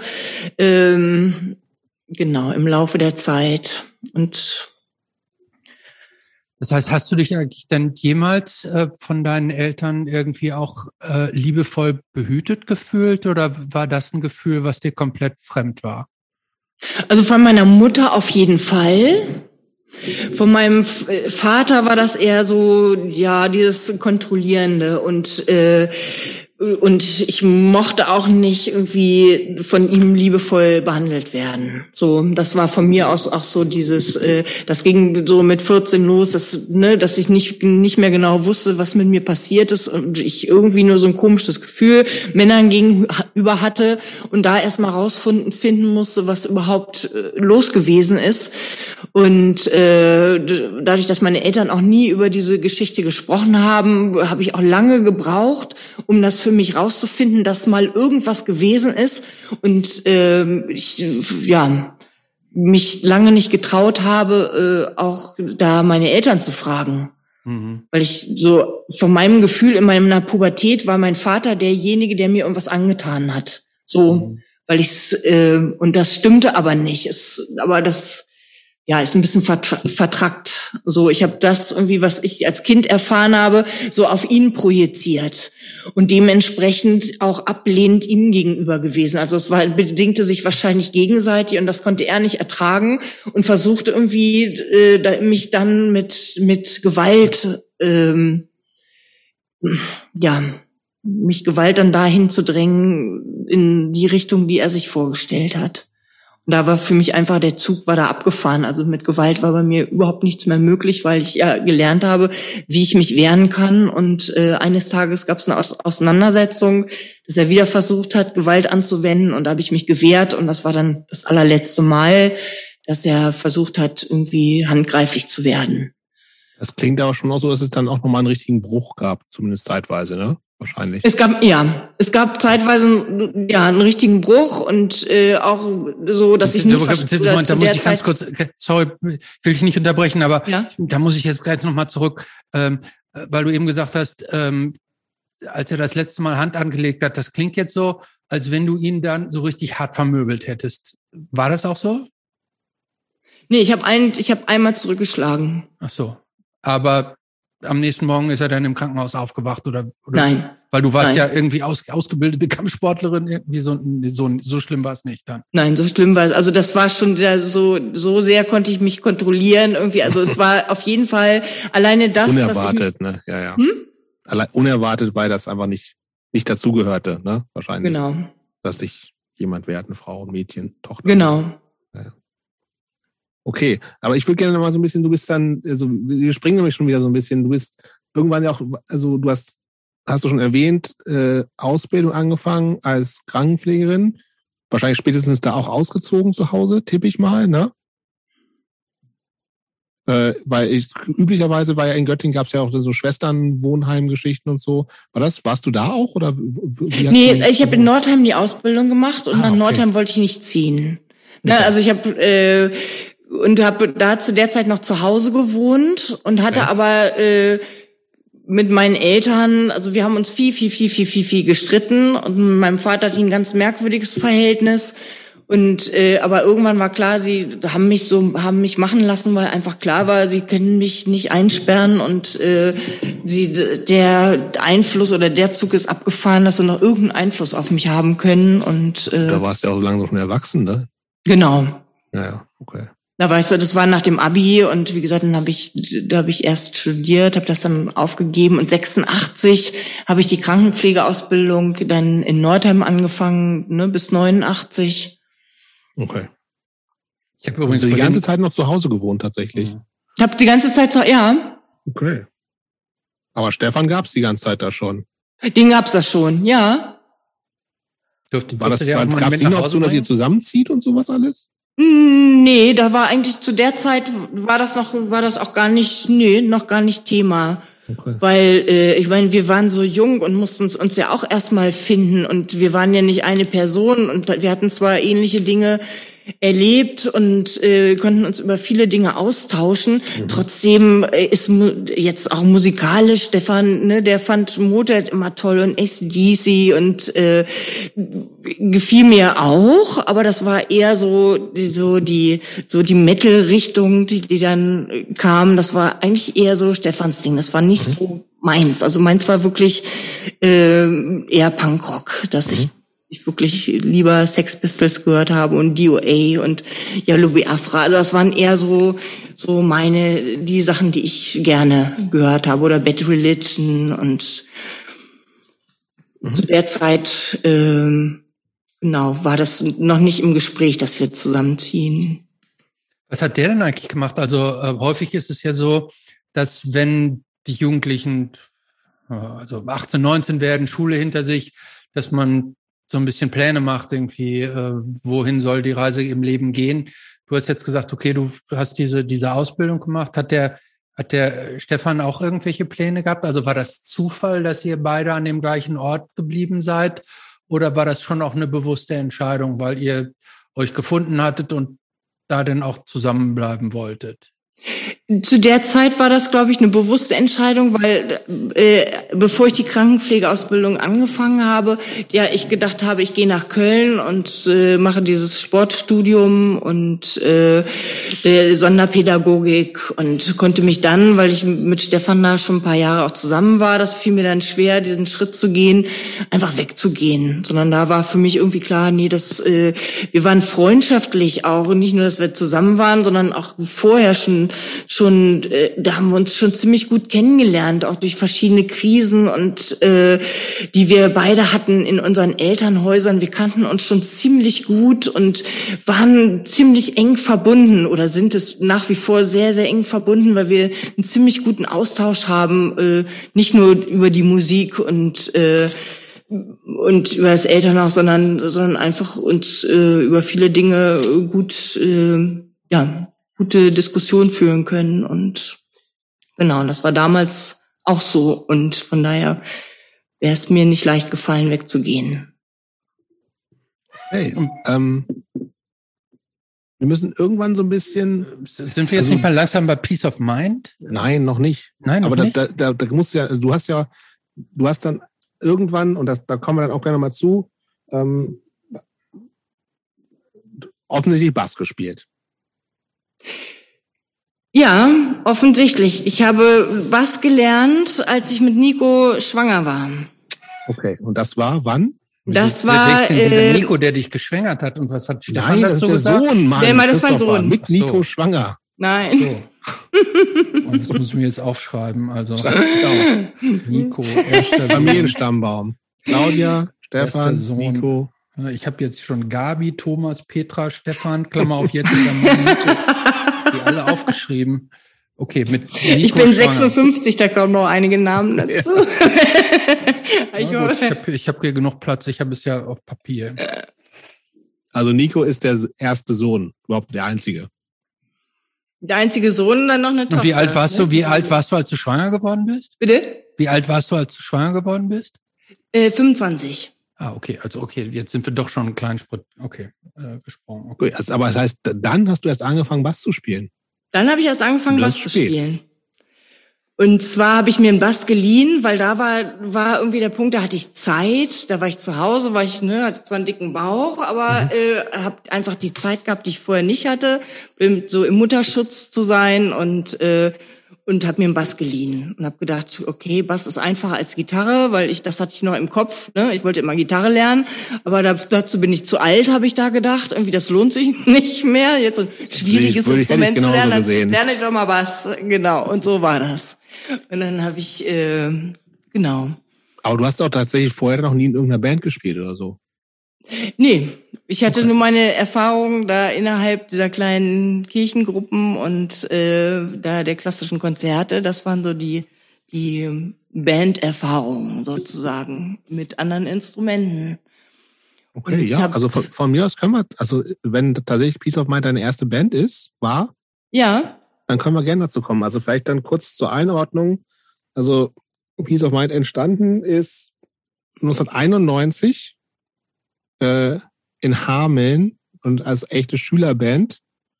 Und wir waren zu dritt am Anfang, sind aber so nach und nach alle zum Zivildienst oder Studieren 92, 93 nach Göttingen gekommen. So, und äh, unser Schlagzeuger Berti war der Erste, der ähm, nach Göttingen gezogen ist. Und äh, dann bin ich hinterher auch zum, zum Studieren und äh, unser derzeitiger alter Gitarrist Jörn ist dann zum Zivildienst nach Göttingen gekommen. Und irgend, aus irgendeinem Grund, also wir, uns gab es da schon zu dritt, wir hatten ein Demo aufgenommen und irgendwie, das ist jetzt so, so meine Erinnerung, kam Berti irgendwann an meinte, ich kenne da jemanden zum Bassspiel. Ich weiß ehrlich gesagt nicht mehr, ob wir ich glaube, ich hatte kein, ich hatte Bass gespielt. Ich hatte, glaube ich, keine Lust mehr. Ich weiß aber echt nicht mehr wieso. Auf jeden Fall meinte er dann irgendwie so, ich kenne wen, Claudia, ich weiß nicht woher. Das müssen wir noch mal rausfinden. Vielleicht weißt du das noch. Ja. Und er meinte, die könnte Bass spielen. Und dann haben wir gesagt, na gut. Und dann war das so. Und wie gesagt, ja, aber das, also da habt ihr doch, habt ihr dann auch so eine, äh, praktisch so eine Audition gemacht, wie, wie als Metallica den neuen Bassisten eingesetzt hat? Die haben auch ganz viele Bassisten ausprobiert und dann gewählt. War das so auch oder hat, hat Claudia den Job einfach so gekriegt? Auf Wahrscheinlich hat sie ihn einfach so gekriegt. Aber ich würde auch gerne mal was, an was Claudia sich und, und wie sie Berti kennengelernt hat. Wie gesagt, wir sind alles alte, so, wir haben uns alle in der Schule kennengelernt. So, wir sind Dorfkids, aber weit, weit von Göttingen entfernt, naja, eine Stunde entfernt so. Das ist so Umkreis Hameln. Ähm, wir war dann auch so, dass wir so die einzigen waren, die halt so ein bisschen härtere Musik gehört haben. Das war ja so Zwangsgemeinschaft und haben eben diese Band gegründet, die sich irgendwann so rauskristallisiert hatte, so aus anderen Bands. Und genau, und dann sind wir, wie gesagt, alle nach Göttingen und dann meinen wir, aber es, ja, Bert ein Jahr älter, früher gegangen, eher Abi gemacht. Ähm, und er hat dann irgendwann aus, irgendwie Claudia angeschleppt. ja, ich weiß auch noch da, genau da, wie. Aber wie gesagt, da, da warst du ja schon Mutter auch. Und da in war meiner. Wahrnehmung uralt. Uralt. Uralt, da war ich 27. Boah. Und zwar war das, war das so, dass ich irgendwie gedacht habe, okay, nach dem Erziehungsurlaub, äh, ich fange jetzt nochmal an zu studieren. So, mhm. Nico war zwei und er ist dann mit zwei in die Kindergruppe gegangen und habe ich gedacht, okay, äh, ich kann ja nicht ewig Krankenschwester bleiben und da, äh, da muss ja jetzt mal ein bisschen was passieren und bin dann in die Uni und zwar das letzte Mal, dass irgendwie äh, Freizeitpädagogik als Studiengang angeboten wurde und äh, das genau bin ich eingeschrieben und habe da Berti getroffen und okay, Berti ja, kannte ich glaube ich vom Rock gegen Rechts oder vom von irgendeiner Veranstaltung, aus irgendeiner, mhm. aus irgendeinem Politzusammenhang, äh, da haben wir uns schon mal gesehen oder hatten schon mal Kontakt. Mhm. Und äh, genau, und dann kamen wir da ins Gespräch in der Uni, in der, in der Pause, und er sagte, ich weiß nicht, wie wir darauf gekommen sind. Auf jeden Fall habe ich ihm erzählt, dass ich Bass übe, Tonleiter rauf und runter, glaube ich, mhm. war Stichpunkt und immer Fingerübungen machen und Tonleiter rauf und runter spielte. Und er sagte, das, äh, das ist ja, das passt ja gut, weil Jobs, der wollte, der spielt jetzt Bass und singt und wollte Gitarre spielen oder Gitarre lernen Ach, oder wie auch immer. Irgendwie sowas war das. Und dann könntest du doch äh, Bass spielen. Dachte ich, ach du Scheiße, ich kann Tonleiter rauf und runter spielen. Ich habe überhaupt gar keine Erfahrung. Ich weiß überhaupt gar nicht, also was mehr das als, Mehr als wir damals konnten, auf jeden Fall. Und bin blauäugig dann, weil ich äh, weil ich auch hören wollte und einfach blauäugig ins Jutzi unten in den Keller rein. Genau, und dann wart ihr da und habt mir eure Songs präsentiert. Und da habe ich gedacht, ach du Scheiße, wie soll ich das, wie soll das gehen? Wie soll ich das spielen? Wie soll ich das lernen? Also ich war beim ersten Mal, war ich so überfordert, weil das war ja so viel. Ich weiß nicht, ihr hattet, glaube ich, schon zehn, zwölf Songs. Bestimmt, ja. Wir hatten auf jeden Fall ein Demo, wo relativ viele Songs drauf waren und waren genau. wahrscheinlich schon dabei, mehr zu machen. Genau, und dieses Demo, das habe ich dann mit nach Hause genommen. Und dann habe ich gedacht, nee, diese Blöße da, äh, jetzt nur, weil ich das Gefühl habe, ich krieg's nicht hin, nicht mehr hinzugehen, nee. Und wir, und dann habe ich geübt. Ich habe geübt, geübt, geübt, äh, Tag und Nacht und bin dann, glaube ich, eine Woche später dann zum nächsten Treffen gekommen. Und ich weiß nicht, wie es für euch war. Auf jeden Fall. Nailed Ja, also ich kann mich tatsächlich, ich habe so, ich, meine Erinnerung ist echt nicht mehr so gut. Ich weiß nicht, was da los ist. Auf jeden Fall, du warst irgendwie dann sozusagen einfach da. So, ich kann mich, und natürlich ist auch das anderes, wenn man sozusagen in, in, in einem etablierten Rahmen ist, äh, so, aber ich, äh, ich kann mich an diese erste Probe nicht erinnern, tatsächlich. So, für mich war das, also, und äh, kann mir das mega gut vorstellen, dass es gerade, wenn das irgendwie erste Band und äh, die, die gibt's schon, die existieren schon, dass das, also dass das eben genauso natürlich ist, wie du, wie du es gerade beschrieben hast. Aber ich, ich weiß da nichts mehr von. Also ich weiß, dass du einfach da warst und dass wir irgendwie gesagt haben, das hat, das hat gepasst. So, das hat so dieses, und ich weiß halt noch, dass es für, für mich, uns tatsächlich so ein bisschen so, boah, krass, die ist so alt. Alt. So, genau. Ich war 19 oder 20 oder so und da, ich dachte, boah, 27 ist echt irre alt so. Mhm. Und Mutter, das war halt auch so, ich kannte niemanden, der sonst Kinder hat. So, das war halt einfach so, ähm, war, ja, so, und das, und das, aber es war, ja, es war, hat, hat, hat ja irgendwie total, also ich kann mich nicht an, an einen holprigen Start oder so erinnern. Also klar, für dich jetzt wahrscheinlich so, im Sinne von, ich muss das alles lernen, aber ich, in meiner Wahrnehmung hat das, ist das alles relativ schnell zusammengekommen und wir haben dann ja auch ähm, relativ schnell auch zusammen gespielt und so, ne? Ja. Ich, ich, glaube nicht, dass ich schon, ich konnte ja auch nicht, ich konnte ja auch nur Bass spielen am Anfang und ich habe irgendwann dann, glaub, das ist richtig, ich wollte Gitarre spielen, aber ich glaube, ich habe das am Anfang noch nicht. Ich glaube, ich habe nur gesungen am Anfang, oder? Weißt du das noch? Äh, dort, du hast, du, du hast Gitarre gelernt. Du hast dann irgendwie in dem Moment, als ich da war mit dem Bass, irgendwie hast du, glaube ich, dir eine Gitarre umgeschnallt und hast gesungen und irgendwie dazu Gitarre gespielt. So habe ich das jetzt in Erinnerung. Okay. Ja, man kann sein. So, Christoph hat schon gesagt in der Vorbereitung, ich habe so ein paar Fragen aufgestellt. Jetzt wird alles klein, klein, aber da müssen, müssen wir auch nicht, nicht so sehr ins Detail gehen. Aber kannst du dich an das erste Konzert erinnern? Und weißt du, wo das war? Ich weiß nicht mehr, wo es war, aber ich kann mich an das erste Konzert erinnern, dass ich, glaube ich, mit dem Rücken zum Publikum gespielt habe. Glaube ich, weil ich es nicht ertragen konnte, weil ja. ich so konzentriert war und äh, ich war so konzentriert und ich konnte es nicht ertragen, wenn mir irgendwer aufs Griffbrett geguckt hat und geguckt hat, was ich spiele und wie ich spiele, weil das war jetzt erstmal, das, da musste ich mich ja selber erstmal einfinden. Mhm. Und ich glaube, nach, bei der zweiten Probe habt ihr mir dann gesagt, hier, weißt du überhaupt, äh, wir haben dann eine kleine Tour geplant. Kannst du mhm. dich daran noch erinnern? Und da war ich richtig unter, stand ich richtig unter Strom. Aber war das schon die Tour mit Pershing Boys? Ja. Das genau, war gleich das erste. Da kriege ich jetzt noch schwitzige Hände, wenn ich dran denke. Da dachte ich, ach du Scheiße. Und ich bin so aus meinem und ich habe gedacht, nee, ich darf, ich muss da jetzt, äh, ich muss jetzt üben, üben, üben, üben. Ich kann nicht jetzt als Frau, weißt du, diese psych typische, ach, da spielt ja noch eine Frau am Bass, ne? Und das wollte ich nicht. Ich wollte ja mal anerkannt werden, dass ich auch irgendwie äh, vielleicht nicht virtuos Bass spielen kann, aber bereit bin äh, oder Spaß habe daran an der Musik habe. Und da fällt mir eine Situation ein, dass äh, ich irgendwann mal gefragt wurde bei irgendeinem Konzert, wie kommt eigentlich eine Frau dazu, Männermusik zu machen? Weißt du das noch? Und der ja, Typ sagte, ey, Kotze, komm mal her, der ja, kennt sich aus alten Frauen. Ja. Ja, ich glaube, das war in, gelacht äh, haben, wie viel, also was für skurrile Momente irgendwie auch da waren und ähm, ja, also ich fand ja, es zu der Zeit, ähm, alle haben sich gewundert, wie ich in dem Alter mit jungen, jungen, mit Jungs irgendwie zusammen Musik machen kann und hm. gefragt, was mit mir nicht stimmt, so, ne? Und ich fand das irgendwie überhaupt, das hat mich überhaupt kein bisschen gestört, weil ich gemerkt habe, okay, musikalisch gefällt mir das. Und äh, es hat auch Spaß gemacht, zusammen Musik zu machen im Übungsraum. Und äh, ihr wart so, ihr, ihr wart nett. Und wie gesagt, Berti kannte ja schon und, äh, und Steffi und von daher. Ja, ja, aber tatsächlich dieses irgendwie, also für mich war es ja dann auch sozusagen das erste Mal äh, mit einer Frau in einer Band zu spielen. Und da ist mir tatsächlich auch nochmal, also, und das kam ja dann äh, mit Peace of Mind, die Peace of Mind-Geschichte geht ja, also es gibt ja auch eine, eine Post-Claudia Peace of Mind-Geschichte, die dann noch deutlich länger ist als die Prä-Claudia. Es gab eine kurze, also Peace of Mind eine lange Geschichte mit, und die, da mhm. gibt es zum Glück sehr viel weibliche Beteiligung dann mhm. noch, aber Claudia war sozusagen auch äh, die erste und genau das ist halt dieses, wir sind so Mitte der 90er, wir haben re relativ oft auch im Osten gespielt, so.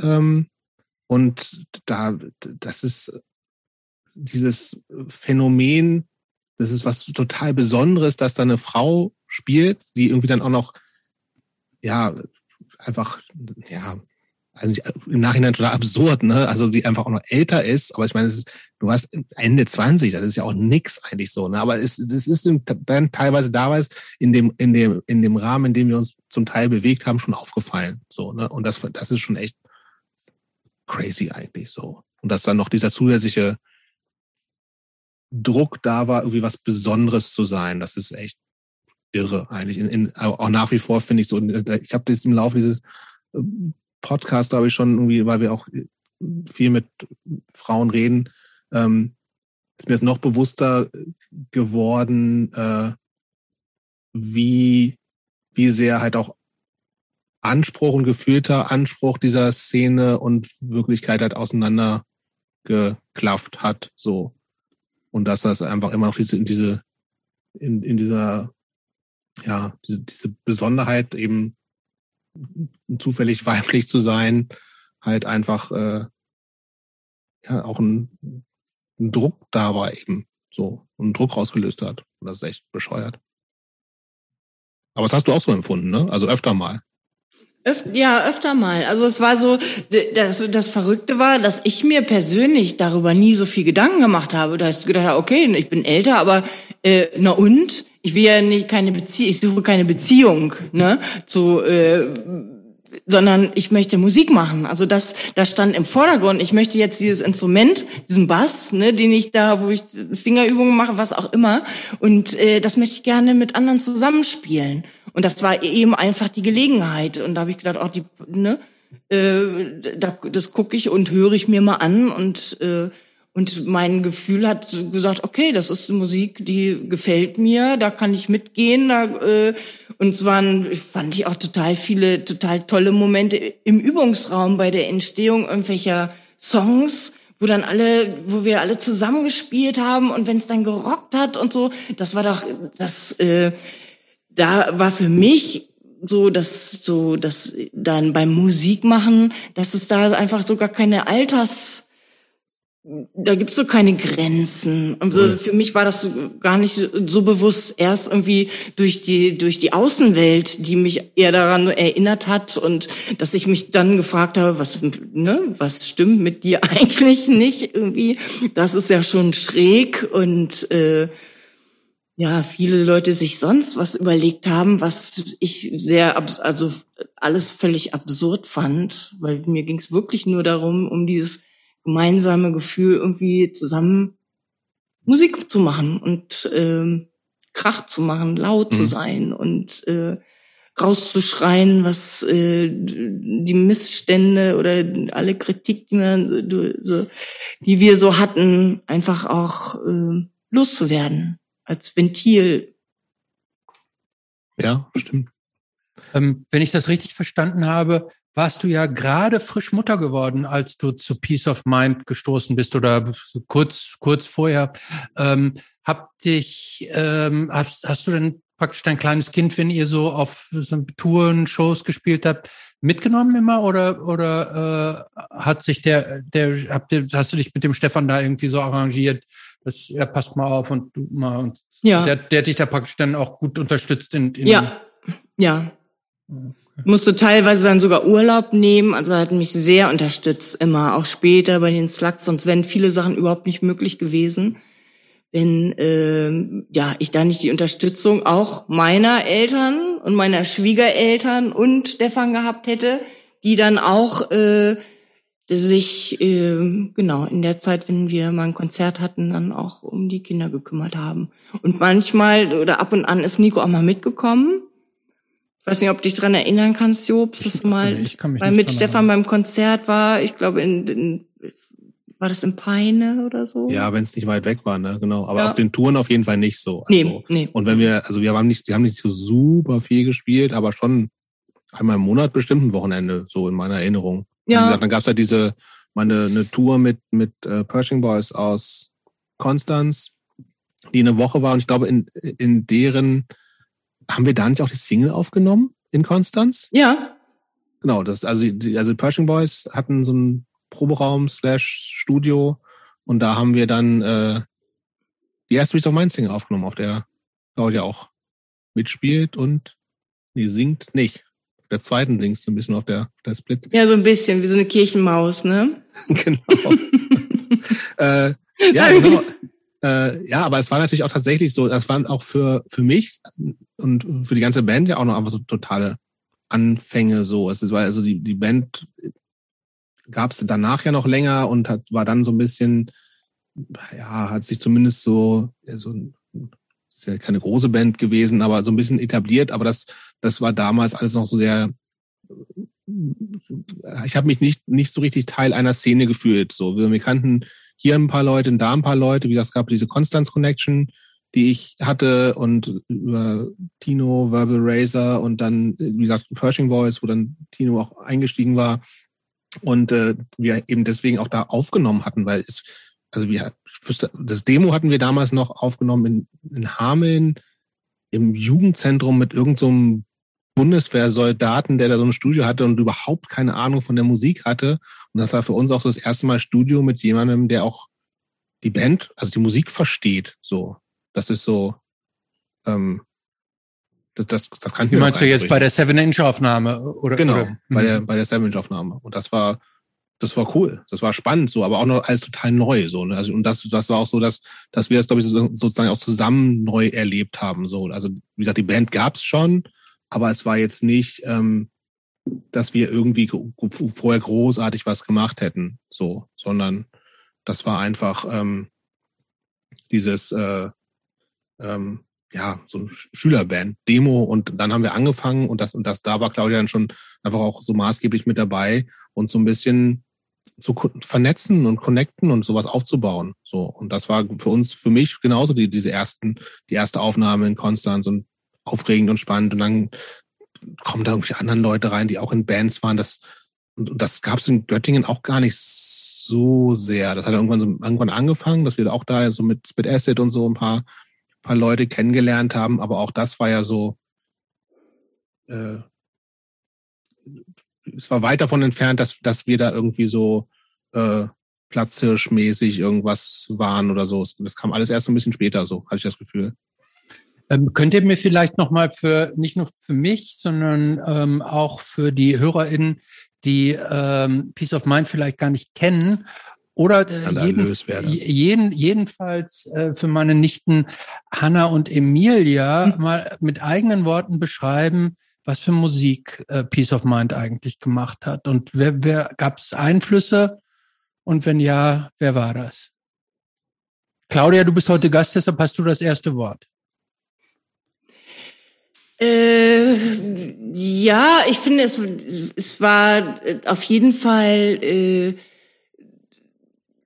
Punkrock mit vielleicht auch mit Hardcore-Einflüssen. Ähm, wobei, äh, ich glaube, dominant oder oder nein, nee, dominant würde ich jetzt nicht sagen, aber die meisten Ideen kamen eigentlich eher von Jobst. So äh, Da war er noch Songwriter. Irgendwann konnte er keine Songs mehr schreiben. Ja, und also und ähm, auf jeden Fall. Und der, also du kamst meistens mit einer Idee, hattest die Gitarrenspur oder beziehungsweise dann das deine Riffs da auf der Gitarre, ne, die du dir angeeignet hast und hast dazu gesungen, hast gute Texte geschrieben. Ja, also ich glaube, Jörn hat noch viel gemacht zu der Zeit, ne, unser alter erster Gitarrist.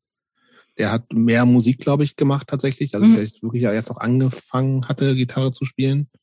Ähm, ja, aber das war total, also da habe ich viel gemacht auf jeden Fall. So, also es ja. war so Texte sowieso und wie gesagt, wir haben ja dann auch äh, dann diese erste Single, die wir zusammen gemacht haben.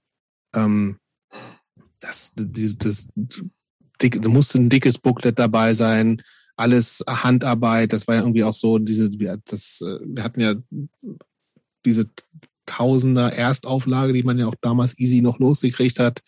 Ähm, zuerst angefangen mit so Linoldruck, äh, was Berti noch selber geschnitzt hatte mit irgendeinem so mm, Motiv und dann haben wir irgendwann aber irgendwie, also tausend Cover wurden individuell nicht nur nummeriert, sondern halt mhm. bearbeitet mit Fotos draufgeklebt, irgendwelche Malereien hier und da, also so diese totale, das DIY-Ding, das, das war halt so voll, das, wo, da, da hatte ich mega Bock drauf. So, und einfach, ich wollte was selber machen, ähm, wie gesagt, mit diesem Freundeskreis, der halt um die Band vorher schon da war, also Urte gehört auch mit dazu, die mhm. hat auch die Fotos gemacht und Platte mit rausgebracht und das war wirklich, als, wo wir uns das alle so zum ersten Mal mit erarbeitet haben. Wie macht man überhaupt eine Platte? So was, so, du, gehst ja nicht zu irgendeinem Label und gibst irgendwie dann die Aufnahmen ab, sondern okay, also alles ein Prä-Internet, ne? Also was muss ich jetzt überhaupt machen? Ich habe hier irgendwie ein, eine DAT-Kassette, was, was ist das überhaupt? Wie kriege ich daraus eine Platte?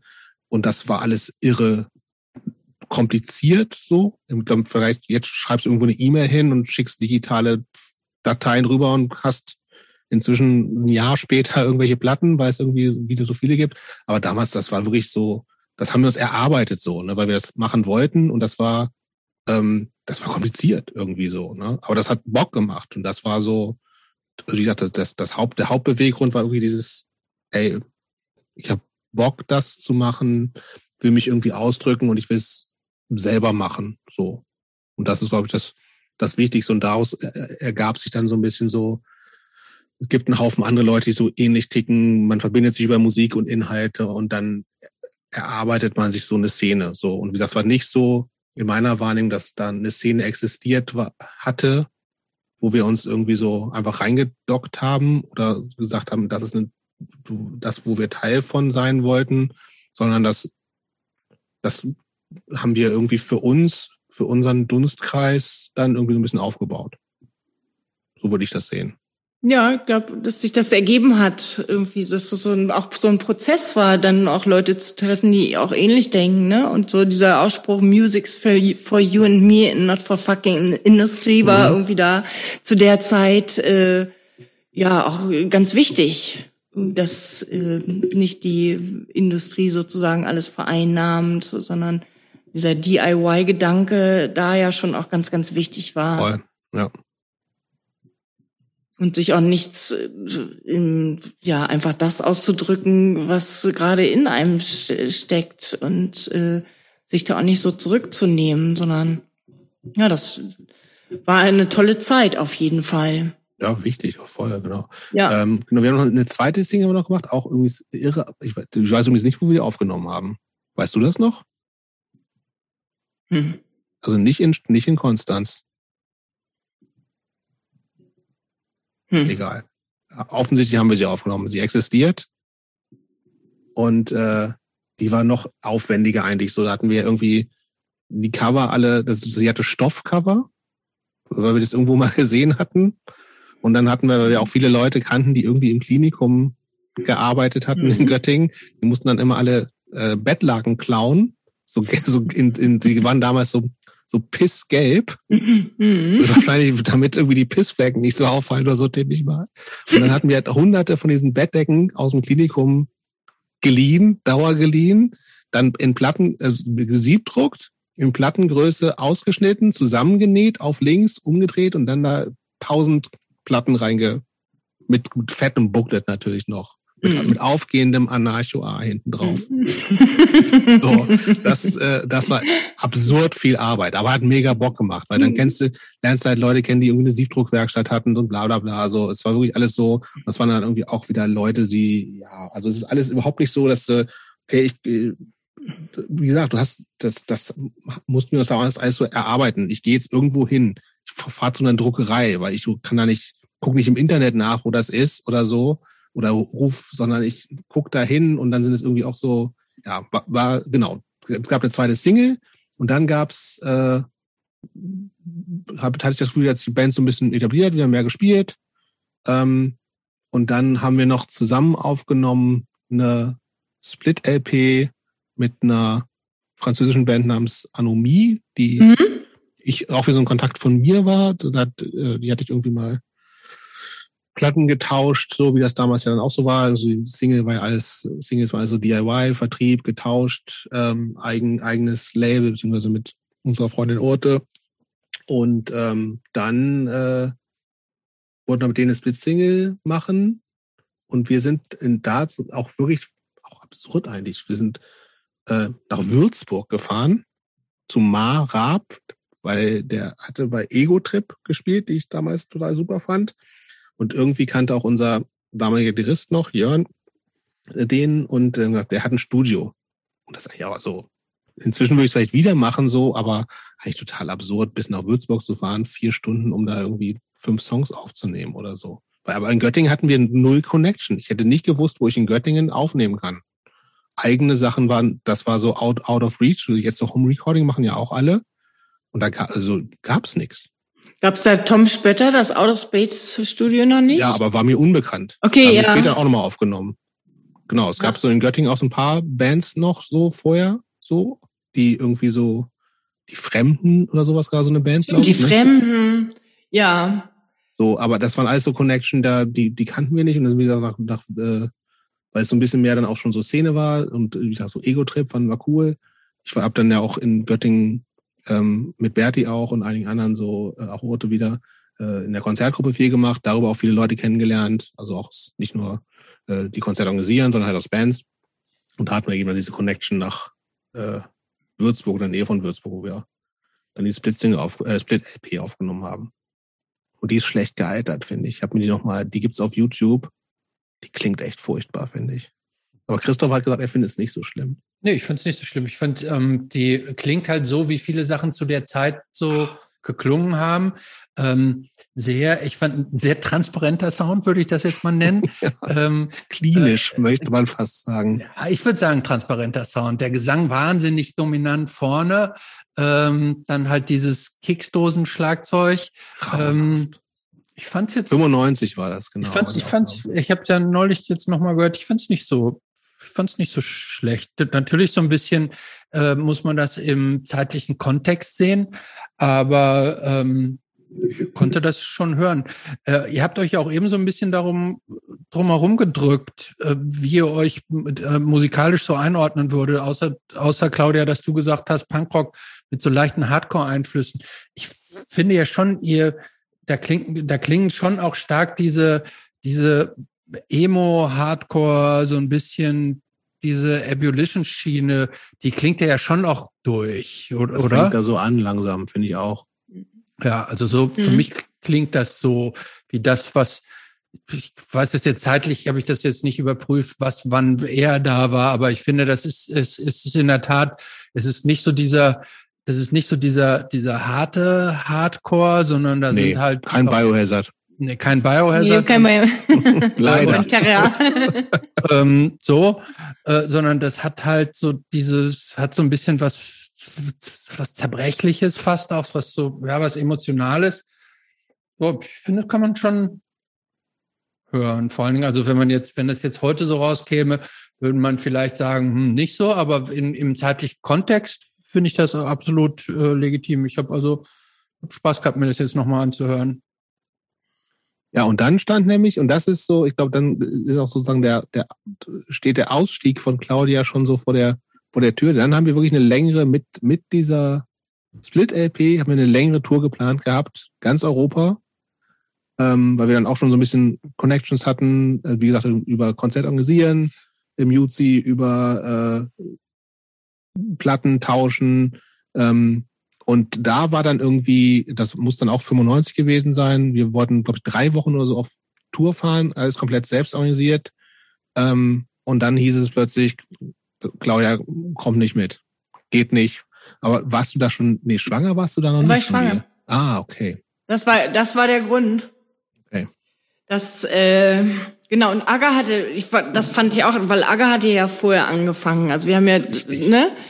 Ein Jahr vorher und äh, das bekam dann die Musik dann nochmal einen ganz anderen Wind. Und genau, also auch weil wir das nicht kennen, vielleicht ganz kurz, wir haben dann noch äh, sozusagen eine, eine Freundin von uns, die uns ins legendäre Bovenen eingezogen ist, äh, äh, rekrutiert äh, als äh, Sängerin, hat auch vorher noch keine Banderfahrung gehabt ähm, und ist auch auf dieser Split-LP, also auf den letzten Aufnahmen, wo Claudia mit dabei ist, noch nicht mit drauf aber hat dann angefangen zu singen. Und die, die, die Tour war aber ohne Acker. Also das, diese, diese Tour, bei der du, ich glaube, es gab eine Überschneidung, aber diese Tour, die, die, die ich im Kopf habe, die im 95 gewesen sein muss, das war, das ist Prä-Agger noch.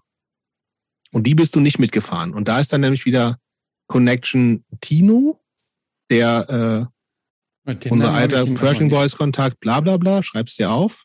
Mhm. Und, äh, und dann hat den, aber den zweiten Teil der Tour Fritze gespielt.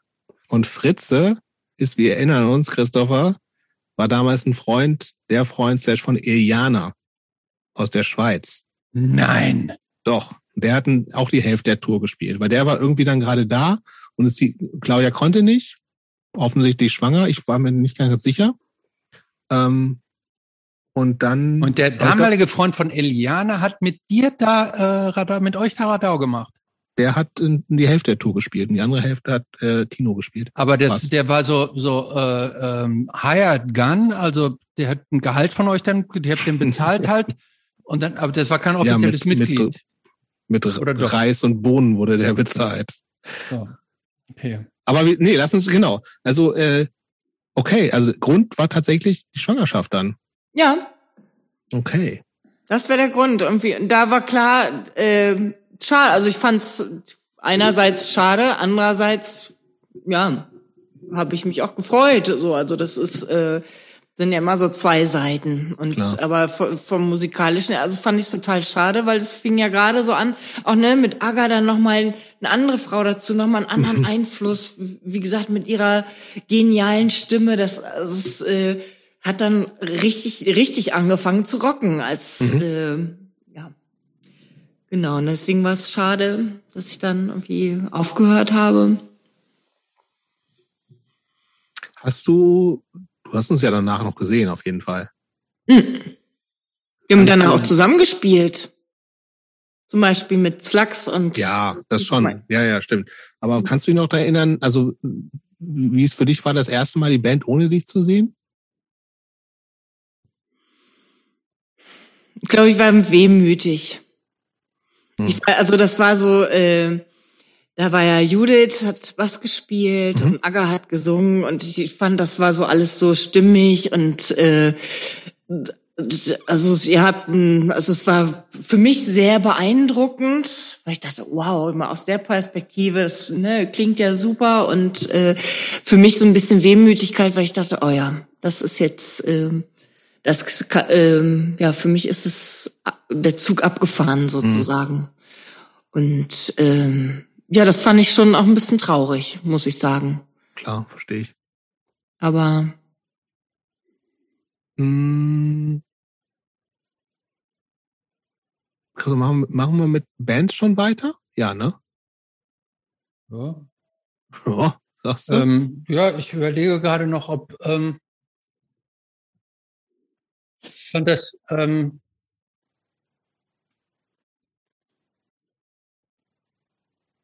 Das heißt, das, äh, ich, ich versuche das gerade nochmal alles so einzuordnen. Du hast also praktisch, da war das zweite Kind unterwegs, da warst du wie alt? Da warst du jetzt Anfang 30, ungefähr, ja. oder? Ähm, was hast du da, habe ich das vergessen oder hast du es noch gar nicht gesagt? Was hast du zu der Zeit Hast du da beruflich irgendwas gemacht eigentlich? Oder, oder wie, wie war es? Hast du da Mutterschutz gehabt oder was? Ähm, ich hatte ja angefangen zu studieren. Ne? Genau, ne? das ich ja erzählt, erzählt, dass ich Berti getroffen habe. Ja, aber das hast du ja nicht zu Ende studiert, oder doch? Das, nee, ich habe nicht zu Ende studiert und bin dann wieder in die Pflege. Also ne, 20 Stunden ah, habe ich im Aufwachraum okay. Mhm. gearbeitet, da in der Anästhesie und äh, genau. Okay. Und ähm, du hast dann, äh, also ich meine, mit dem ersten Kind ging das ja offensichtlich gut mit der Band. Und als mit dem zweiten dann nicht mehr oder war das dir dann zu viel administrativer Aufwand, zwei kleine Kinder zu handeln und dann noch Band? Äh, ich muss ehrlich sagen, ich kam gar nicht auf die, also nachdem ich bei Peace of Mind aufgehört habe, da war ich ja schon 30, ne, ich bin ja da noch älter geworden. Mhm. und für mich war klar, okay, jetzt irgendwie werde ich Mutter, zweifache Mutter, jetzt muss doch irgendwann mal vorbei sein mit Punkrock, jetzt musst du doch mal vernünftig werden, also so, ah, okay, ne, die hm. Worte aller aus meiner, äh, und haben, und inklusive mir selber, dass ich gedacht habe, okay, jetzt äh, ist es dann auch vorbei. Und nach zwei Jahren, als ich dann mit Jule zu Hause, Jule war zwei ungefähr, und kam dann so langsam ja, war daran zu denken, Jule dass ja auch in Kindergruppe, in Kindergarten. Warte mal, ich habe ich mir noch Jule ist die Tochter. Die meine Tochter, Jule. ja, okay. oder unsere Tochter. Mhm. Ja. Okay. Und genau, und dann habe ich bin ich mit Jule spazieren gegangen an alleine und es war total geregnet und sie schlief da in der Kinderkarre und mir fiel irgendeine Melodie ein und äh, irgendein Text dazu und dann da habe ich ganz laut gesungen und es war niemand drumherum und war so ein bisschen wehmütig, weil ich gedacht habe, nie wer, wieder werde ich wahrscheinlich Punkrock oder ne, Musik mit anderen das zusammen machen. Nie wieder, nee. Weil mein Platz in der Band ist belegt und äh, genau und das war und dann, und dann auch noch so von von offensichtlich so charismatischen äh, äh, jüngeren Kolleginnen bist du, gab da so eine gewisse Wachablösung dann ja auch so ein bisschen auch, oder? Hat sich das so angefühlt, als wenn da praktisch jetzt auch eine neue Generation von, von Frauen in die Band eingezogen ist? Nee. Nee, so nicht. Nee, überhaupt, nee, überhaupt kein Stück.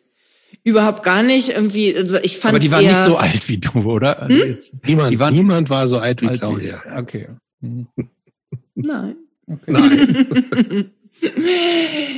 Nee, also das, das habe ich nicht da überhaupt nicht empfunden, weil für mich, ich hatte einen ganz anderen Film. Ich, wie gesagt, ich habe aufgehört, muss dann bei Peace of Mind aufgehört, weil klar war, okay, schwanger geht es nun mal nicht. Mhm. Und hinterher werde ich auch mich erstmal natürlich um mein Kind kümmern und mhm. äh, und irgendwann kam dann einfach die Phase, wo ja auch Jule dann äh, schon bereit war, mal zu Oma und Opa da schlafen zu wollen oder auch äh, in den Kindergarten ging und und da fehlte mir das und da habe ich gedacht, ah, da kam dieses dieses Gefühl wieder, oh, ich möchte wieder Musik machen, ich möchte wieder Musik machen, das war so schön und äh,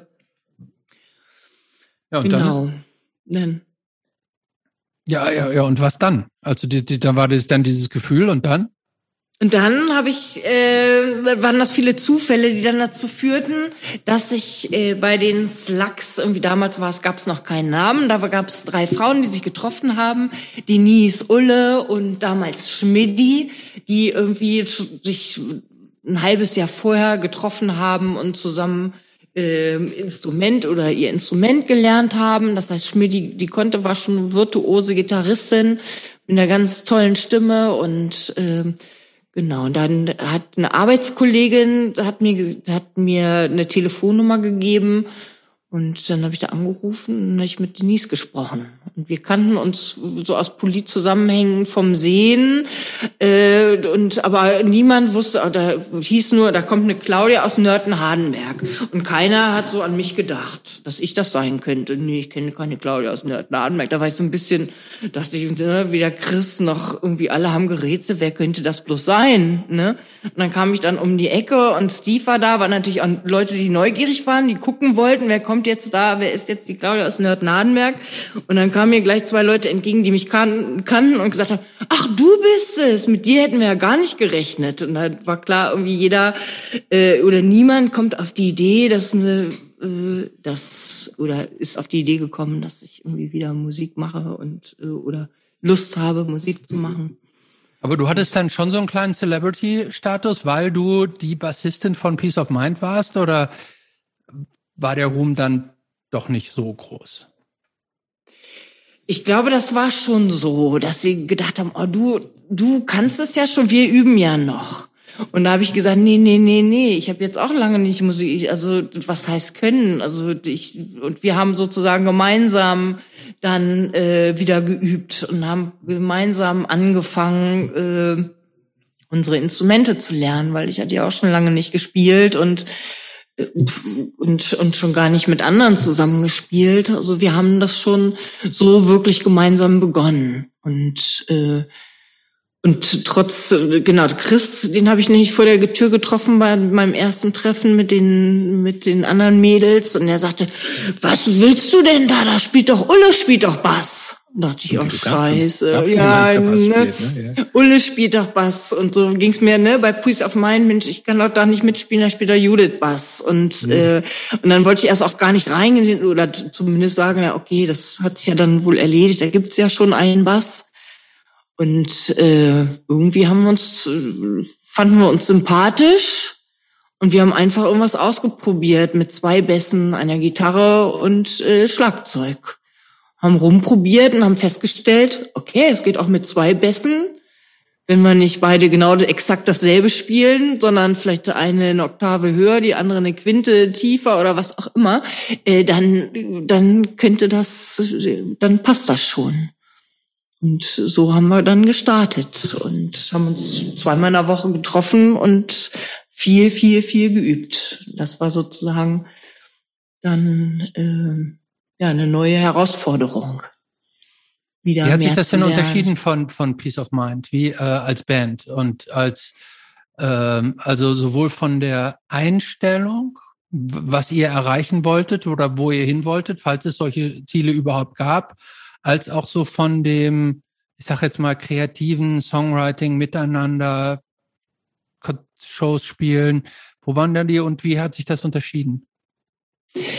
Das hat sich unterschieden insofern, weil bei Peace of Mind, als ich da oder als ich da, war, gab es schon so viel. Da gab es schon so viele Lieder, die ich, äh, in die ich mich erstmal reinfinden musste und äh, bevor es überhaupt dazu kam, eigene Gedanken dazu entwickeln.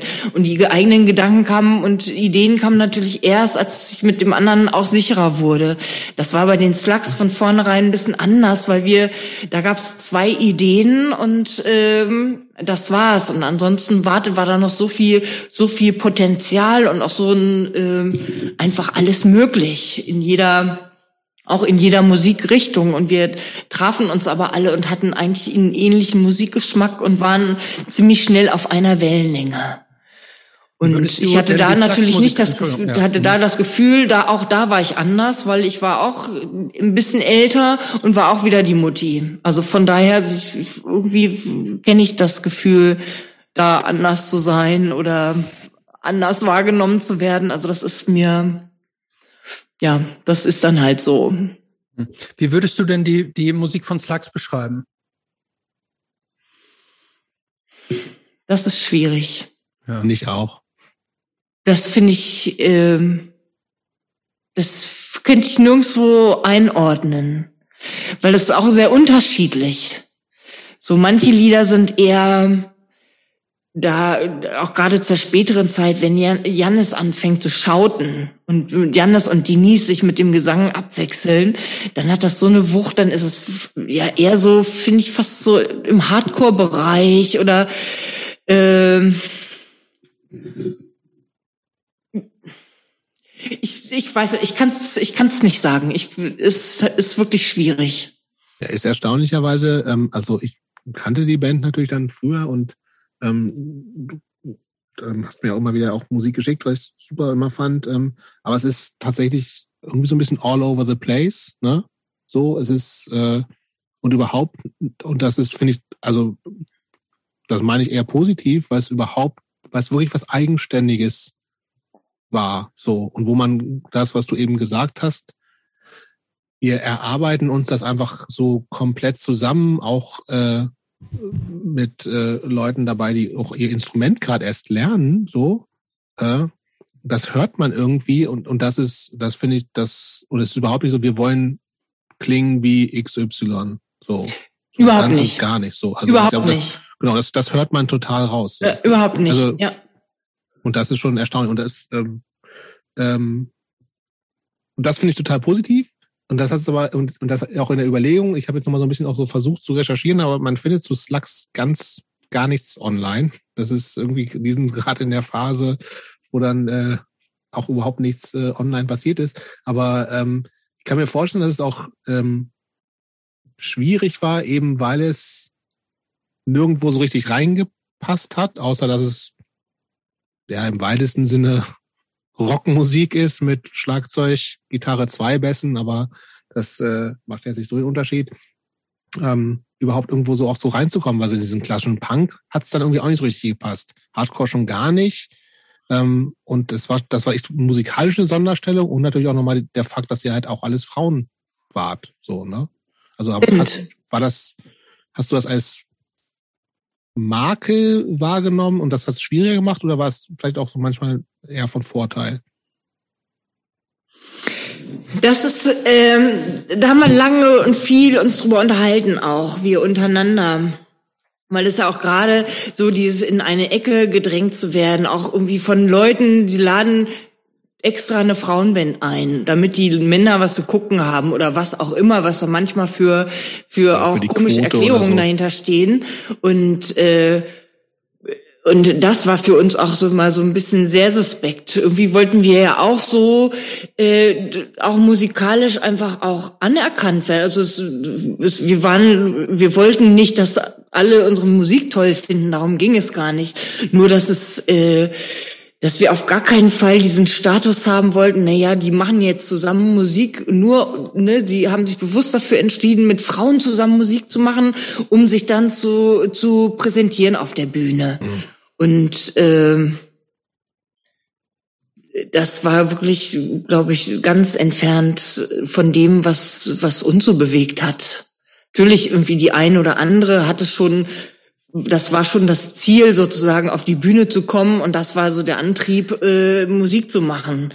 Aber äh, also für mich war das jetzt beispielsweise nie der Antrieb, weil ich die Bühne nie so gemocht habe, sondern ganz viel mehr irgendwie das zusammen im, Muse im Übungsraum Dinge zu gestalten oder zu, zusammen zu, zu, zu spielen und da einfach so eine, so eine gewisse Energie entstehen zu lassen, die meist nur im Übungsraum entsteht und nicht dann in dem Moment, wenn Konzerte äh, da sind und Leute dann gucken und da fehlt manchmal diese Energie innerhalb der Band sagen wir mal. Das ist ja dann, ist es eine andere Energie mit dem Publikum zusammen. Aber ich finde diese, dieser Moment innerhalb von, innerhalb dieser einer Band, wenn diese Momente da sind, wenn alle drin sind, die Konzentration so hoch sind, dass jede, jede weiß, was es spielt und dass es die Musik dann so plötzlich fließt. Und äh, ich finde, das ist großartig, wenn, wenn du Ewigkeiten an irgendeinem so Stück da rumgehackt hast und irgendwie nicht so richtig im Fluss ist und irgendwann ist einfach der Tag da, ne? Äh, das, äh,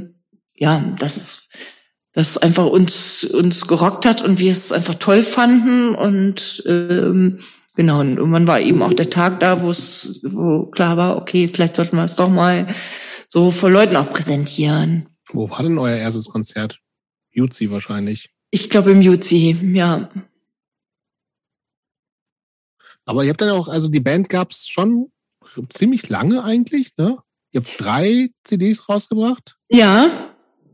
Ähm, was waren denn da so für dich, äh, also wie viel habt ihr so getourt? Was, was, was, ja, weil es gab auch Touren, ne, die du ja auch ja. dann alle glücklicherweise auch mitmachen kannte, konntest offensichtlich. Ähm, was waren für dich so Highlights der Slugs-Zeit? Mmh. Highlights. Ich, es gab äh, zum Beispiel solche, solche Momente, die im Übungsraum entstanden äh, sind, wenn so eine Verbindung, so eine Verbundenheit untereinander, wenn's, wenn diese Musik wirklich so, so ein toller Sound, da waren wir alle so mitgeflossen sind, das fand ich waren so Highlights. Aber das fand ich auch schon bei Peace of Mind, einfach so diese Momente, wenn es einfach fließt und äh, Genau, sonst haben wir einmal im Jahr ein so eine Tour gemacht, so eine kleine Tour, immer mal so sieben Tage oder zehn Tage. Da war es auch immer ein bisschen davon abhängig, wie lange ich frei bekommen habe, weil Stefan musste immer Urlaub nehmen, um, wenn er, um die Kinder dann äh, zu betreuen. Und von daher war das halt höchstens einmal im Jahr möglich, dass wir da so zehn Tage unterwegs sind und ansonsten immer mal, vielleicht einmal im Monat, dann mal ein Wochenende Konzert oder alle zwei Monate. Und äh, wir waren ziemlich, äh, wir waren sehr strukturiert, waren, glaube ich, immer die pünktlichste Band der Welt. Wir waren eher früher da als zu spät und äh, genau. Und jede hatte in, innerhalb der Band so bestimmte Aufträge, ne? Und das. Was war denn dein Auftrag? Mein Auftrag ähm, war zum Beispiel, wenn wir zu Konzerten gefahren sind, Auto zu fahren. Meiner und Denise Auftrag sozusagen. Mhm. Genau. Mein Auftrag war es, glaube ich, auch noch Ideen zu, ja, Ideen mit zum Übung zu bringen und ähm, genau, ich glaube, dass solche Sachen eher. Da kam schon viel von dir auch. Oder aber von allen wahrscheinlich, oder? Ich denke also so die Ideen, die kamen eher so von Jannis und von mir. Mhm. Und äh, dann hat sich das im Übungsraum so entwickelt, dass jeder dann letztendlich das Spiel oder gespielt hat, was dazu gepasst hat, was mhm. mit äh, genau. Das klingt jetzt alles relativ relativ nüchtern, finde ich, so wie du das schilderst, als wenn das so eine sehr konzentrierte Veranstaltung gewesen wäre, wo hm, ja halt jeder hat eine Aufgabe gehabt und so. Ähm, ich habe es im, im, im, Vorgespräch schon angesprochen und ähm, du hast mir da die Erlaubnis zugegeben. Deshalb will ich es jetzt auch hier ansprechen. Ich habe nämlich, als ich äh, so ein bisschen recherchiert habe, äh, wurde mir zugeflüstert, eure Band ähm, wäre auch dafür bekannt gewesen, ähm, einfach auch ähm, außergewöhnlich freigeistig gewesen zu sein. Ne? Und ähm, zumindest äh, eine oder mehrere deiner Bandkolleginnen hätten also auch ähm, gerne irgendwie auf Shows Typen kennengelernt und ähm, hätten praktisch äh, äh, auch so einen leicht hedonistischen ähm, äh, Lebenswandel auf Tour geführt. Äh, schilder das vielleicht doch mal aus so wurde es mir so zugeraunt. Ähm, schilder doch mal aus deiner Sicht, wie freigeistig und, und ähm, weltoffen deine Bandkolleginnen so waren. Ähm, ja, also da ist, da ist was dran, was du erzählst. Ja, das, das ist jetzt kein Gerücht. Ähm, sicherlich hatte die eine oder andere dann auch äh, hat dann Bekanntschaften geschlossen oder hat sich dann da vergnügt. Das, ja, das war so, ja. Ähm, ähm, ist doch weiter gerne mal Skandal, aber ich Nee, nee, nee, überhaupt kein Skandal. Nein, nein, nein, ich finde es überhaupt nicht Skandal, von, sondern das ist etwas, was man äh, von Männern ja schon eher hört.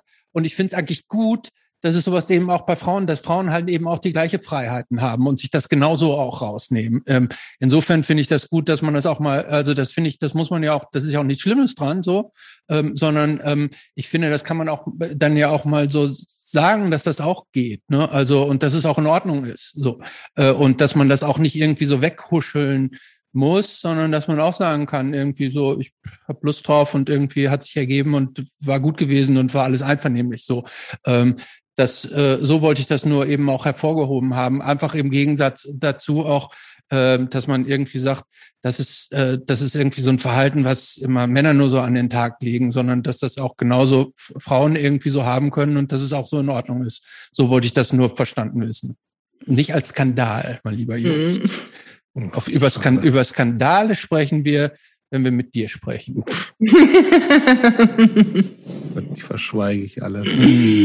So, also meine Recherchen, die laufen jetzt schon im Hintergrund heiß.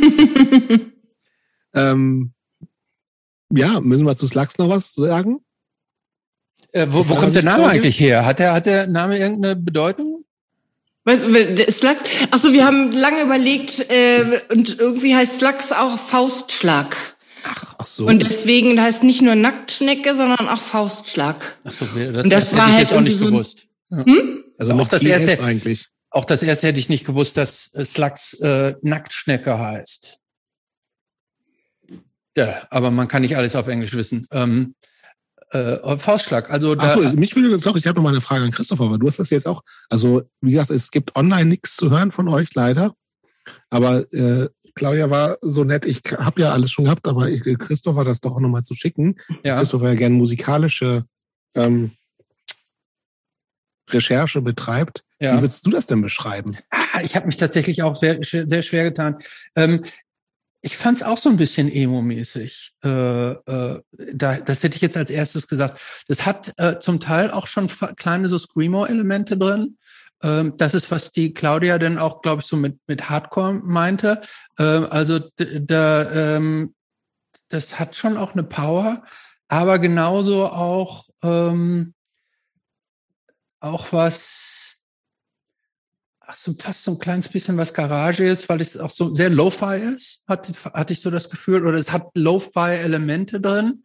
Aber tatsächlich, äh, ich habe auch, ich habe auch wirklich so ein paar Mal hin und her gehört, weil ich immer überlegt habe, was höre ich hier eigentlich? Und das ist eigentlich ja auch eine gute, eine, eine gute, oh. gutes äh, ähm, Qualitätskriterium dafür, wenn man es halt nicht sofort in irgendeine so Schuppe, äh, Schuppe ähm, Schublade schieben kann und sagen kann, ja, das klingt ja wie das oder das ist genau der, der das ähm, Vorbild gewesen, aus dem, aus dessen Versatzstücken das jetzt hier zusammengesetzt wurden. Und insofern finde ich das sehr unique und ähm, äh, hat mir hat mir gut gefallen. Ich fand es auch interessant, ähm, wenn ich mir die die, die, die Text, also die, die Titel sind auch so kurz und knackig, ne? Also äh, ein, ein Track heißt Music mhm. oder Spring, War, Diva, 12, Simple. So, also. Ja, das ist sehr kurz, stimmt. Ja, das, das hat, hat ganz schön ähm, knackige, äh, äh, knackige Titel. Äh, 4 plus 1, Waiting, Honey Bear, Kick, so, also das hat sowas, was äh, die die Titel haben schon sowas reduziertes und ich finde genauso hat auch die ähm, die Musik sowas ähm, sowas ja hat so eine gewisse äh, so eine gewisse Reinheit. Ne? Das ist das ist so wenig äh, wenig äh, verwischt. Kann man, jetzt, kann, kann, man jetzt, kann man jetzt immer sich noch nichts drunter vorstellen, aber äh, das. nee, das ist auch was sehr Eigenständiges einfach. Das also, waren jetzt so die Impressionen, die sich mir aufgedrängt haben. Es gibt auch übrigens noch einen Titel, der heißt Therapy und Distortion. Mhm. Ja. Was sagst du dazu, wenn du das hörst, Claudia? Ja, das war eine, das ist, glaube ich, auf der äh, äh, Drexen Slugs and Rock'n'Roll, auf der, das ist die zweite CD die finde ich sehr, äh, ja, finde ich sehr, sehr kraftvoll jetzt im Vergleich zu, also kraftvoller als im Vergleich zur ersten. Und äh, jetzt in der letzten CD, die von der Qualität nicht so gut aus, nicht so gut ist, die 2014 aufgenommen, die wir da aufgenommen haben, als wir uns eigentlich schon aufgelöst haben und die Überlegung war, oh, schade um die Lieder, die sind jetzt alle weg, wenn wir sie nicht noch irgendwie mal konservieren, weil wie gesagt im Netz findest du auch nichts. Und äh, da haben wir, konnten wir uns gerade dazu durchringen, die noch aufzunehmen und leider aber nicht zu mastern. Also von daher ist die, ist die Qualität nicht so richtig gut. Und von den Liedern ist es eher so, dass ich, dass ich so, dass da auch finde ich so die Power ein bisschen abgeschwächt ist. Also ich fand die zweite CD jetzt die mhm. Drags and Slugs and Rock'n'Roll fand ich so am so am stimmigsten und mhm. äh, genau da so dieses Gefühl, ach da haben wir uns gefunden und das, ähm, das ja, drückt, finde ich, so eine ganz andere Power aus als die mhm. anderen. So, und aber irgendwann war es dann auch mit der Band ja zu Ende, ne? Wie, wie kam Nach 14 so? Jahren ungefähr, ja. Moment, 14 Jahre hat die Band existiert? Ja. Krass. Schon krass, ja. Ja. Ähm, 14 Jahre, viele, viele tolle Konzerte zusammen gehabt. Also ich weiß nicht, wie viele Konzerte, wir konnten es nicht mehr zählen. Aber äh, und ganz tolle Erlebnisse. In, wir haben viele Konzerte auch in Frankreich äh, mit äh, Yamame la Muerte. Die haben für uns noch eins organisiert und waren mit denen unterwegs ähm, in Squats und äh, da, also es da war einfach eine ganz, ganz tolle Zeit, muss ich sagen. Und mit Steve hat sich extra, oder wir wissen nicht, ob er sich extra dafür, aber für eine unserer Touren äh, so ein Chevy-Van gekauft. Und dann aber sind wir mit so einem. Wer ist denn Steve? Steve ist der Freund von Denise, die Schlagzeugerin von den Slugs. Ach. Der hatte so ein oder hat ein Febel für amerikanische Wagen und unter anderem so diese Chevys, äh, hat er glaube ich zwischenzeitlich dann drei gehabt und mit, mit einem. Mit dem seid ihr mal rumgefahren? Hm? Mit dem seid ihr dann mal rumgefahren? Mit dem sind wir viel zu Konzerten gefahren. Geil, ja. Eigentlich. Das war so ein, äh, und das war eigentlich immer schon ganz witzig, was mit so einem lauten amerikanischen Stinkeauto eigentlich, ne? Kommst du da vorgeprescht, da stehen da so ein paar, steigen ein paar zottelige Mädchen da aus oder Frauen da aus. Also es war schon ein Kontrast und fährst dann, keine Ahnung, fiel mir gerade ein, so in die Hafenstraße zu einem Konzert, ne? Mit einem Chevy-Van. Also es war schon auch obskur und die Leute kamen raus und fanden das toll. Und irgendwie, wir dachten, ist ja schon wirklich äh, ein bisschen skurril, alles skurril. Also mit dem Bus wurde es noch skurriler eigentlich. Aber habt ihr euch da irgendeiner Szene zugehörig gefühlt? Aus deiner Sicht? Wir äh, eigentlich eher ja so so der Frauen Trans äh, Szene, da war Jannis sehr, sehr aktiv und äh, hat im Grunde genommen ja für uns auch viele Konzerte so organisiert. Das äh, genau, das hat hat überwiegend in, den, in der ersten Zeit irgendwie eigentlich äh, Jannis da ihre Kontakte da spielen lassen. Hat die, ist die Band äh, 14 Jahre hat, hat sie existiert, hat die so die Anerkennung gekriegt, die sie verdient hätte aus der Rückschau für dich?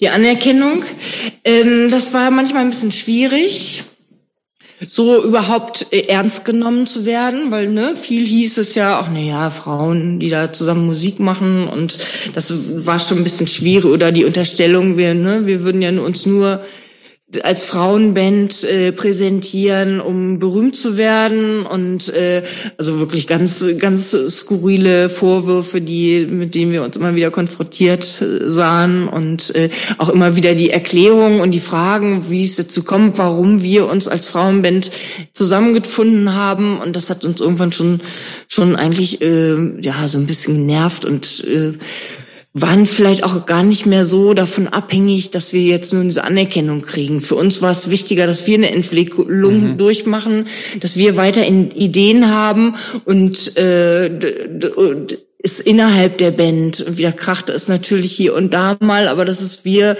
innerhalb der Band weiterhin zusammen äh, Musik machen und äh, und, und, und ja austauschen und Genau, das war für uns, glaube ich, eher wichtiger als das, wie wir nach außen erschienen, weil mhm. manchmal gab es dann, also die Konzerte waren nicht immer brillant, ne, dann gab es dann schon Kritiken und äh, äh, fröhlich rumpelten sich durch ihr Set und also es war auch nicht immer, war uns nicht immer wirklich wohlgesonnen, irgendwie auch die Kritik und äh, genau.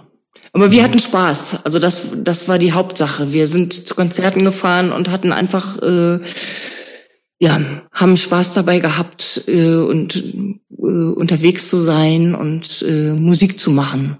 Mhm. Um andere Bands, andere Leute kennenzulernen, Leute, die das organisiert haben, kennenzulernen, um auch da irgendwelche Netzwerke aufzubauen.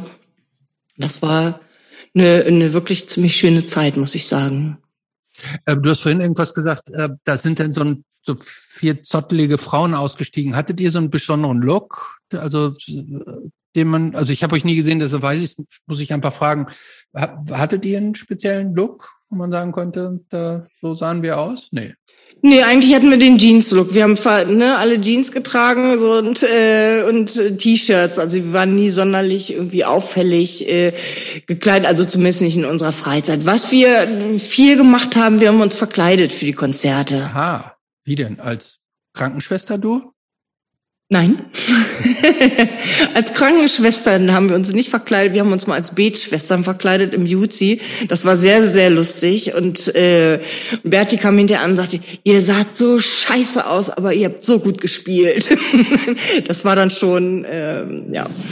Und so halt. Also wir haben uns auch immer ein bisschen auf die Schippe genommen. Wir haben uns nie so richtig ernst genommen auch. Und haben äh, sind auch bei einem Konzert, haben wir uns mal als Männer verkleidet, Hawaii-Hemden angezogen angezogen und Bärte angeklebt und äh, so, dass die Leute tatsächlich geglaubt haben, irgendwie, ich denke, es soll hier ein Frauenband spielen, ne? Wo sind die denn? Also die haben uns nicht als Frauenband zugeordnet und das war schon sehr, sehr witzig, muss ich sagen. Also wir hatten schon wirklich äh, witzige Phasen oder auch witzige Konzerte und witzige Kostüme auch, äh, alle in Tütüs mit Perücken und es teilweise richtig aufwendige Sachen. Da kam war eine auf dem Wagenplatz, die Claudia, die hat uns irgendwann mal eingekleidet in Tütüs und hat einen riesen, das war ein Riesenspektakel, dieses Konzert für drei Zuschauer oder so, aber es war egal, es war, wir haben einfach unseren Spaß gehabt und äh, Genau, und haben uns mhm. darauf vorbereitet und gefreut und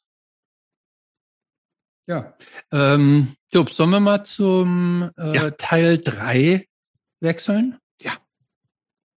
Genau, also du bist, warst Krankenpflegerin, das haben wir schon gehört, dann Studium wieder angefangen, dann ähm, äh, wieder äh, als Krankenpflegerin gearbeitet.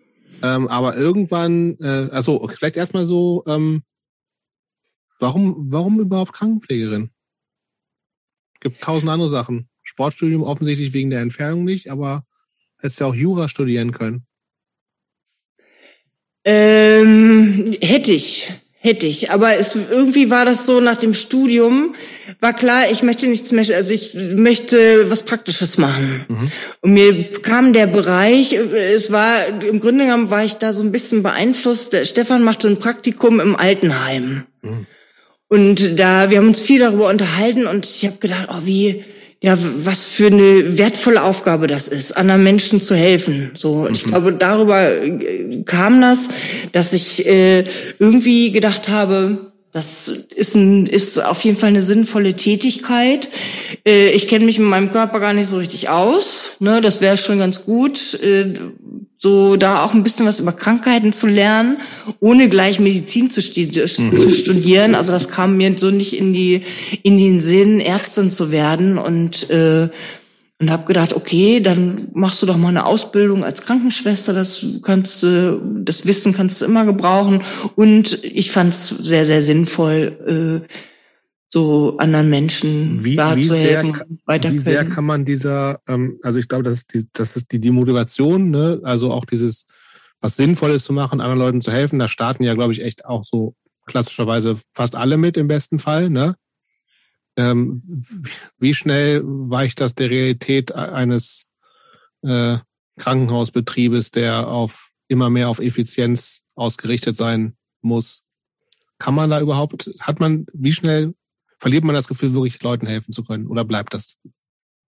Es kommt darauf an, wie dosiert es ist. Also als wir damals irgendwie die Ausbildung gemacht haben, gab es ja noch die Ziele, irgendwie, dass sich was verbessert. Mhm. Da gab es irgendwie, wir äh, ne, immer wieder die Überlegung, äh, beispielsweise Pflegeübergabe am Bett, irgendwie die, da gab's, war auch schon das Thema, die Pflege zu akademisieren, irgendwie die Gleichstellung, ne, dass, dass wir den Ärzten nicht unterstellt sind, weil es ja zwei unterschiedliche Berufsgruppen sind, einfach die, die grundsätzliche Anerkennung. Und da waren wir schon mal einen ziemlichen, ziemlichen Schritt weit. Als die Einführung der DRGs irgendwie äh, erfolgte, das war ein absoluter Rückschritt, weil da wurde plötzlich Gesundheit äh, wurde plötzlich zum Wirtschaftssystem, was vorher absolut nicht war. Und das, mhm. äh, und das macht sich bemerkbar, insofern bis heute, weil es heutzutage die Bedingungen noch schlechter geworden sind. Und du kannst dir vor, also im Grunde genommen fast wie eine moderne Sklaverei, dass du ununterbrochen Tag und Nacht bereit sein musst, in allen Schichten arbeiten musst und auch es ertragen musst, wenn du in deiner, Freizeit, wenn du mal frei hast, ununterbrochen angerufen wirst von deinen Vorgesetzten, ob du nicht hier und Jetzt ist sie weg. Jetzt ist sie weg. Jetzt ist sie weg. Ich bin weg, weil mein letzter hier Wir sehen sie noch, aber ihr, ihr Audio ist weg. Ja, aber sie bewegt sich auch nicht mehr. Nee, das ist eingefroren, aber sie, ich glaube, sie ist immer noch da, nur nicht mehr bei uns im Zoom. Wir warten mal eine Sekunde ab, ja. was passiert. Ich schreibe es mir mal gerade auf, wie viel Uhr wir jetzt gerade haben. Ja, wenn es schnell geht, dann ja. lassen wir es aber drin. Ich finde, können alle Leute, die zuhören, ruhig auch mal ein bisschen warten, wenn wir auch warten müssen. Hier kein, wir kein Dienstleistungsunternehmen. Oder? Sind wir doch, Dienstleister? Doch, doch, ich, also ich sehe uns schon so als okay. Dienstleister, als, als, ich würde sagen, ich sehe uns als, als Servicebüro. Service Entertainment. Ja, aber das ist auch wegen der Quatschidee mit der Partei. Das kommt dann noch dazu. Das ist ja noch ein neuer. Du, machst, du bist jetzt im Wahlkampf. Ich merke das schon. nee, aber natürlich sind, ist es unsere Aufgabe zu dienen. Zu dienen unserer Hörerinnenschaft, die zu unterhalten, deren Gedanken äh, zu formulieren und hier so eine Plattform zu geben. Äh, warte mal, warum die äh, Claudia an? Also, aber ich bin, bin ja froh, dass wir uns über die Kanzlerkandidatin in der NIC schon einig sind. Ne? Ja, also ich hoffe, da stellen sich noch ein paar andere auf, aber ich hätte gern, wenn, wenn das, also nee, ich mache ja gar nicht mit, aber ich kann ja vielleicht passives Mitglied sein. äh, und wenn dann, dann kann ich, ich hätte gerne so, also Wahlkampf finde ich ja schon interessant. Wenn es dann oder wirklich, oder was? Ja, also da siehst du, ja, da, ja also, genau. Aber wir können, also lass uns das einfach machen. Wir machen eine schöne Partei. Nächstes Mal, wir brauchen nur 2000 Stimmen, dann haben wir schon mal die Partei. Ähm, und habe übrigens gerade heute, fällt mir ein, wegen, ich bin ja überhaupt kein Fan von Kleinstparteien. Ähm, und bin ja einer der Typen, der denkt, okay, verschenkte Stimme, was soll der Quatsch? Magst ähm, du wieder bei uns, bei uns reinkommen vielleicht? Ach, so rufst du sie gerade an? Was? Wieso kommst du nicht mehr rein? What? Lass sie rein. Ich, ähm, ähm, kannst du dich nicht nochmal neu rein einloggen?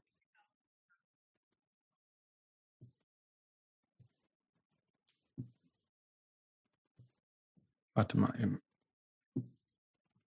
Was denn jetzt? Ich komme, irgendwie nicht rein. Du kommst. Weil ich keine, ja, weil ich habe hier sehe ich jetzt gerade keine Internetverbindung. Ach so. Und ich weiß nicht warum. Vielleicht gibt's, wurde in Nörten-Hardenberg das Internet ausgestellt. Jetzt müsste es wieder gehen. Das war bestimmt wegen dem Schnaps aus Nörten-Hardenberg.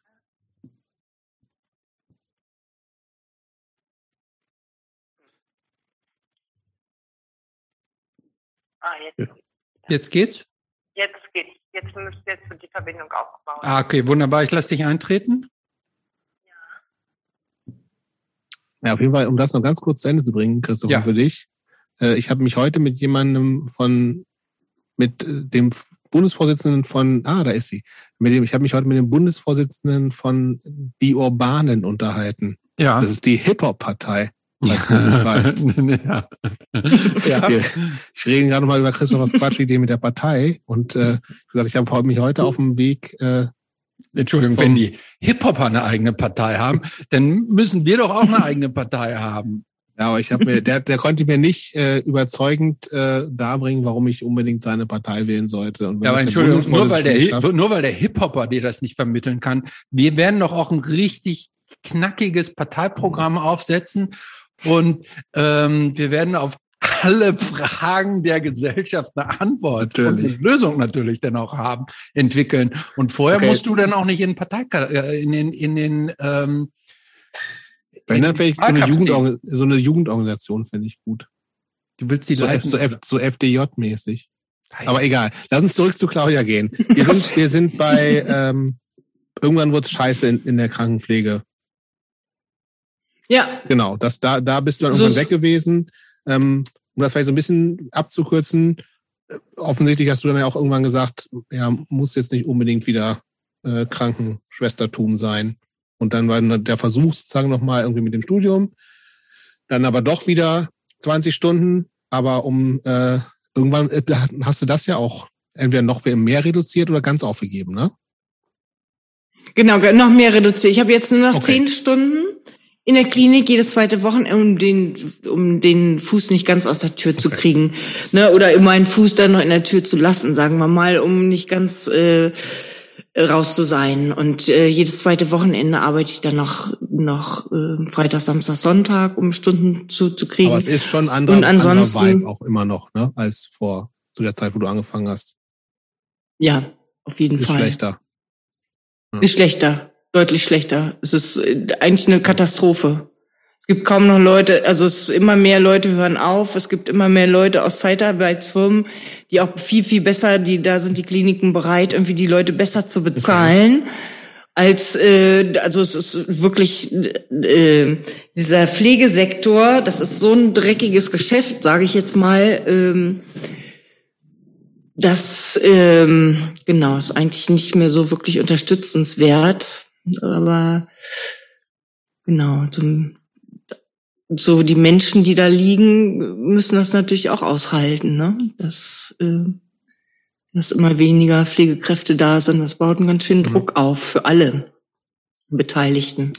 Genau, dann lass uns doch jetzt mal zur, zur Körperreise kommen. Was, Ja. was, was machst du da alles? Was ist das? Ähm, warum? Genau, nachdem überhaupt? ich irgendwie die, ach so genau, nachdem ich habe die Fachweiterbildung für Anästhesie angefangen und weil ich da auch in der Anästhesie gearbeitet habe, mich ne, mit Schmerzen befasst habe, so eine so eine Pain Nurse Ausbildung und allgesiologische Fachassistenz und eigentlich wissen wollte, wie es weitergeht und meine Facharbeit ging eigentlich um halt welche Medik welche nicht medikamentösen Verfahren wirksam Schmerzen reduzieren und habe dann alle möglichen Verfahren gefunden und wollte alle möglichen Verfahren erlernen. Weil ich gedacht habe, nur ne, Pillen reinschmeißen kann es auch nicht sein.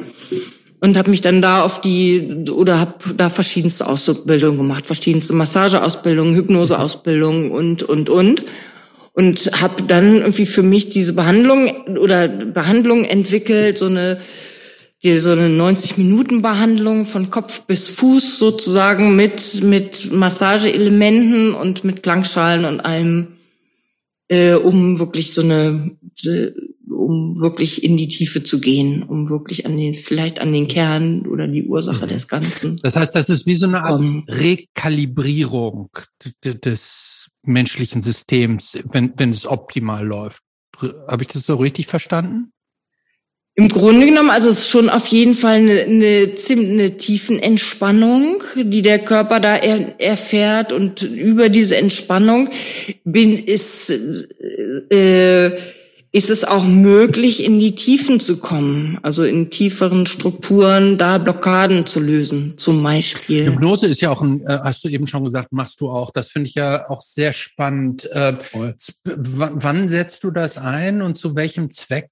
Äh, also was, Ähm, was führst du also, Also auch, dass du sagst, diese- hier so ein Pendel vor mir und guck mir in die Augen und du wirst ganz müde und und wir wandern jetzt äh, so zurück? Oder was für eine Art von Hypnose? Ist das jetzt hier so eine so eine Mickey Maus Hypnose aus Hollywood Filmen, die ich mir da jetzt vor Augen habe? Mm, Nein, das ist schon so eine Hypnose, die du dir vorstellen kannst, jemanden praktisch in die tiefen Entspannung, in diesen Zustand hinein zu begleiten, sozusagen. Äh, ich habe diese Verfahren gelernt, aber ich liebe eigentlich eher autogenes Training. Weil Hypnose ist eher dieses, ähm, das, äh, jemanden anders sozusagen in diesen tiefen Zustand zu bringen, ist ein Unterschied, als wenn ich jemanden unterstütze, da reinzukommen.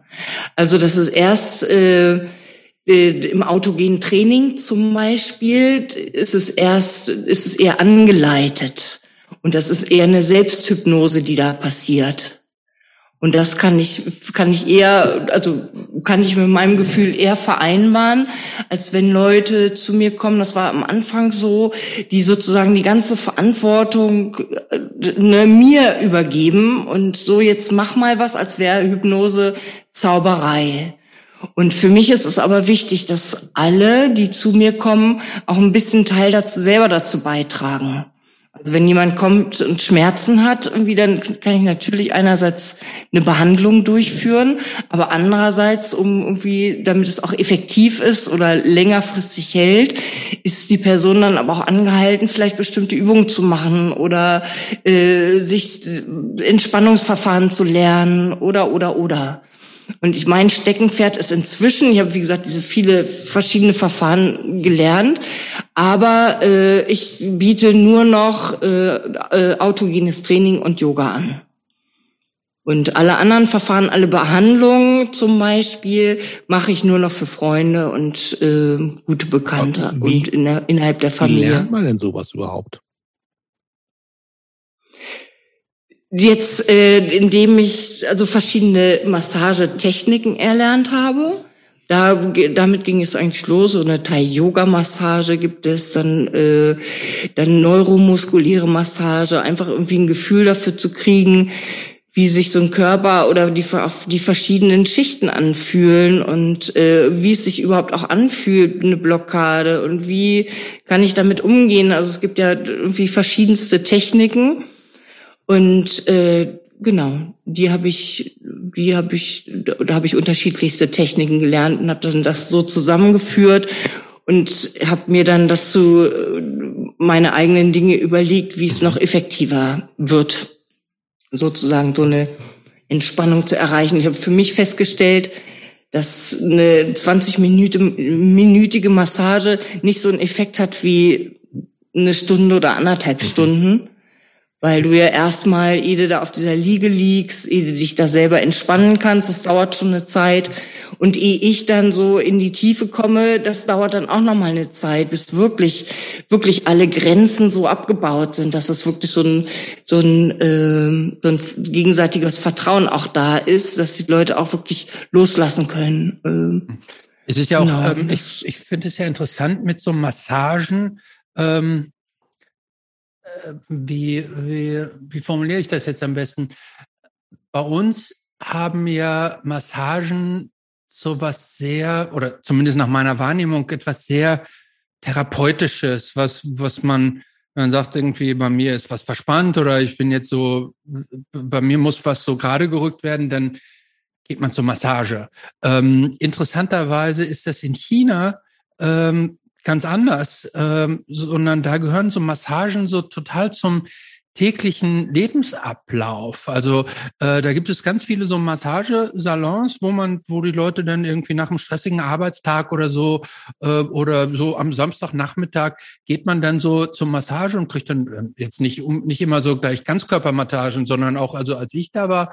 Äh, gab es dann nur so Fußmassagen, die aber auch, die haben dann vielleicht so 20 Minuten gedauert aber wird, mhm. hat, hat, äh, hat so einen totalen spontanen Effekt auch gleich schon so gehabt. Und das ist also in China, also zumindest wie mir das so berichtet wurde, so ein total normales Element, was die in ihrem alltäglichen Leben so eingebaut haben, um sich dann mal wieder so einen kleinen Energiekick so auch zu geben oder um zu sich mhm. zu entspannen. Oder so eine Handmassage hatte ich auch mal. Das war auch so ah, Hand-Arm-Massage. Das war auch so total, wo ich so dachte, wow, das fühlt sich ja gut an. So, ähm, äh, interessanterweise hat es ja aber ja diese, diese Funktion in unserer Gesellschaft jetzt noch ja noch nicht. Ne?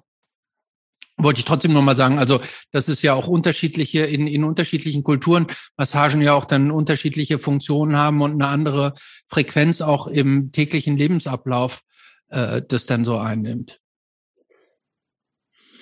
Ja, hier ist es, hier ist es noch nicht so. Also hier ist es eher so, dass Leute, dass viele dann erst über Schmerzen genau, darauf genau. aufmerksam werden. Ne? Wenn Beschwerden da ist, dann nimmst du erst deinen Körper wahr. Wir sind ja meist so eingespannt in unseren Alltag, in unser Leben, dass wir so wenig äh, unseren Körper ja auch immer weniger wahrnehmen. Und nur der sich erst dann über Schmerzen so bemerkbar macht, dass vielleicht da eine, irgendwie, dass ich mich mal kümmern muss und vielleicht eine kleine Veränderung mal vornehmen muss in meiner Körperhaltung bei am Computer Computer oder wie auch immer.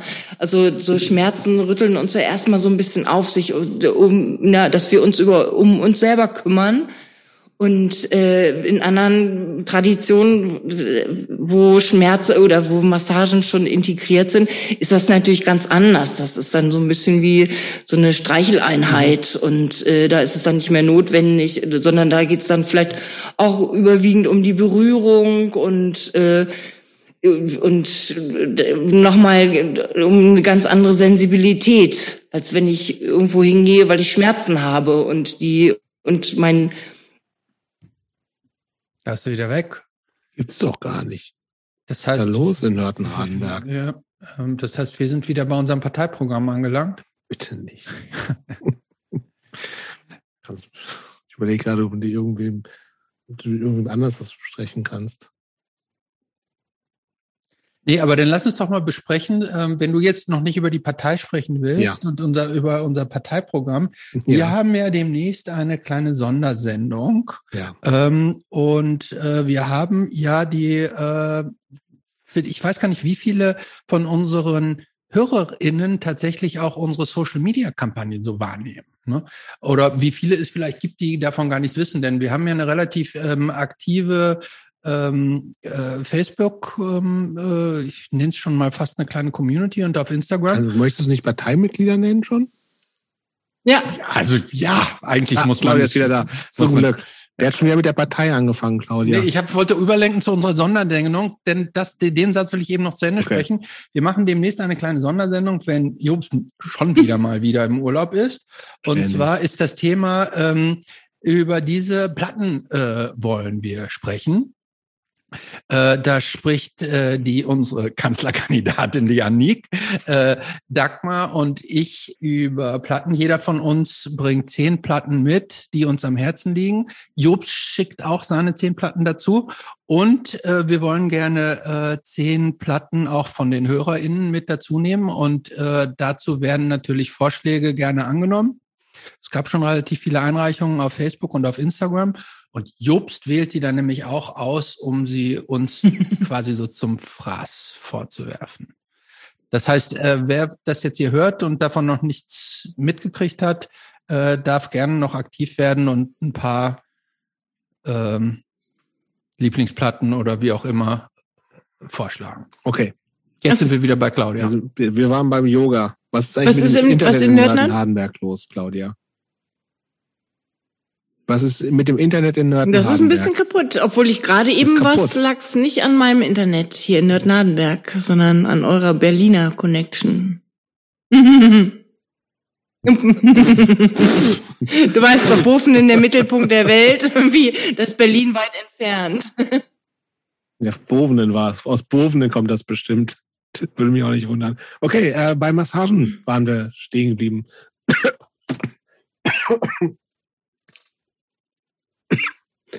Ähm, Entschuldigen Sie Ich, bitte. ich weiß gar nicht, ob dazu zu den Massagen jetzt noch was Nee. Offenes war. Äh, mir war noch eine Sache ganz äh, aufgefallen in, auf deiner, auf deiner äh, Webseite. Äh, in einem Kursangebot heißt es, ohne hippe, heile, saubere, duftende Klamotten. Ähm, ist dieser, ist dein Kurs, also ohne hippe, heile, saubere, duftende Klamotten. Ähm, ist das so eine Art Claiming Back the Hippie-Tum, ähm, das ihr da macht? Nein, äh, obwohl ich äh, auch ein bisschen hippie bin, aber das ist jetzt, äh, das hat damit nicht, das war eigentlich der Grund, warum ich Zoom anbiete oder um das irgendwie schmackhaft zu machen. Der Grund dafür ist, dass ich den Raum, den ich jetzt hier, in dem ich jetzt sitze und dreieinhalb Jahre renoviert habe, nicht genehmigt kriege, weil ich keine Brand, also weil die Brandschutzmaßnahmen nicht ausreichend sind, weil ich noch Parkplätze brauche, äh, die ich noch in den Garten bauen muss. Und äh, das war mir alles so ein bisschen zu absurd. Deswegen habe ich gedacht, vielleicht sollte ich das über Zoom machen, Yoga anbieten. Und äh, obwohl ich es vorher nicht wollte. Und jetzt wollte ich das damit irgendwie allen Leuten ein bisschen schmackhaft machen, dass es einfach auch schön ist, irgendwie zu Hause das äh, für sich alleine mal zu sein, ohne die Konkurrent oder dieses, du kriegst es ja immer mit in den Yogakursen, wie Leute dann sich beobachten gegenseitig und äh, sich vergleichen und das ist natürlich beim Zoom nicht so. dass wirklich jeder bei sich sein kann und in sich reinspüren kann, ohne äh, dann unbedingt bei anderen zu gucken, wie weit, ne? Äh, weil darum geht es im Yoga nun auch überhaupt nicht. Hm. Aber es gibt ja schon so eine gewisse. Es gibt eine schräge, äh, schräge Szene, mhm. ja. Das. Hm. Wie stehst du denn dazu? Sagst du, egal, Hauptsache Yoga, egal unter welchem Deckmantel nee. oder? Nee, also nee? Also ich finde, äh, jetzt das ist ja wie in dem Christentum beispielsweise auch. Also auch da gibt es irgendwie Zusammenhänge, die ähm, ja, die mir einfach so ein bisschen. Ich für mich hat der Yoga, weil ich mich auch mit Schmerzen beschäftige, einfach was therapeutisches. Und das ist für mich auch so ein Ziel, mhm. zu, das auch Menschen zu vermitteln, nicht der spirituelle Aspekt, der dahinter steht. Den, der vielleicht in vielen Yoga-Studios irgendwie mit vermittelt wird. Das kann man, das ist bei mir nicht zu lernen, so die Spiritualität, sondern es geht bei mir wirklich nur darum, äh, um die Übung, auch die Erklärungen dazu, was wie wirkt im Körper und äh, jetzt nicht, um auf irgendwelche Gottheiten einzugehen, dafür bin ich nicht die Richtige, so, sondern wirklich nur um, um das rein okay. körperlich geistige, also einen Einklang zu haben zwischen auch äh, und einen Ausgleich zwischen Anspannung und Entspannung, dass wirklich jeder Mensch da im Leben davon profitieren kann. Äh, vielleicht eine Schmerzfreiheit oder, oder Schmerzmittel reduzieren kann. Genau darum geht es mir mit dem Yoga. Ja. Wie wird das angenommen? Ähm, jetzt mit dem Zoom, da habe ich ja jetzt gut, erst oder? angefangen im Mai. Nach der der äh, Pan oder nach mhm. der Corona-Situation, da musste ich ja meine Kurse ganz stoppen. Ich hatte vorher einen Raum und habe dann gedacht irgendwie okay nach der Pandemie kann ich irgendwie jetzt diesen großen Raum irgendwie zur Verfügung stellen und habe jetzt vom halben Jahr da sozusagen ähm, da die Absage gekriegt, dass es so halt nicht geht, außer ne, mit Parkplätzen. Und jetzt bin ich ganz neu dabei, halt irgendwie über Zoom das Neue aufzubauen. Und da ist die, das wird nicht das so, wird noch nicht so. Also bin ich jetzt, muss ich da ein bisschen Werbung machen und äh, auch meine Internetseite auch mal neu machen. Also das ist, das ist, das ist, die ist noch uralt. Da ist jetzt Christoph dabei, der äh, schon mal da was Neues eingefügt hat und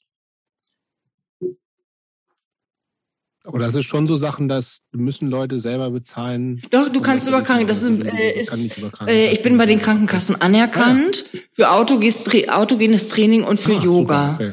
Und äh, dass ich da Prä, Prä, ah, okay. Präventionskurse anbiete, unter anderem jetzt ab 12. Äh, 12. Oktober wieder so ein Präventionskurs über Zoom und äh, Ah, okay. Hm?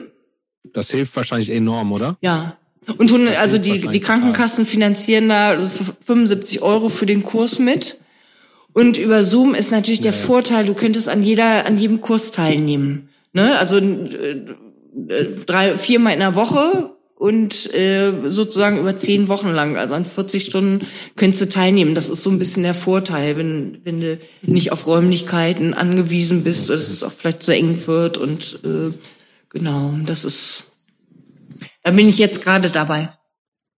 Hm, das, das heißt also auch irgendwelche äh, HörerInnen von uns, Gerne. die mitmachen wollen? Gerne jederzeit. Also wenn Können Sie äh, mitmachen. Ich, da ich, dass die Links nicht selber zu, zusammenstellen kann, habe ich bitte ich Tobi immer, dass er das macht irgendwie die und äh, wenn Tobi das dann gemacht hat, dann kann ich gerne den die neuen Links verschicken und dann kann jeder Tobi den Namen habe ich oder jede und jeder daran teilnehmen.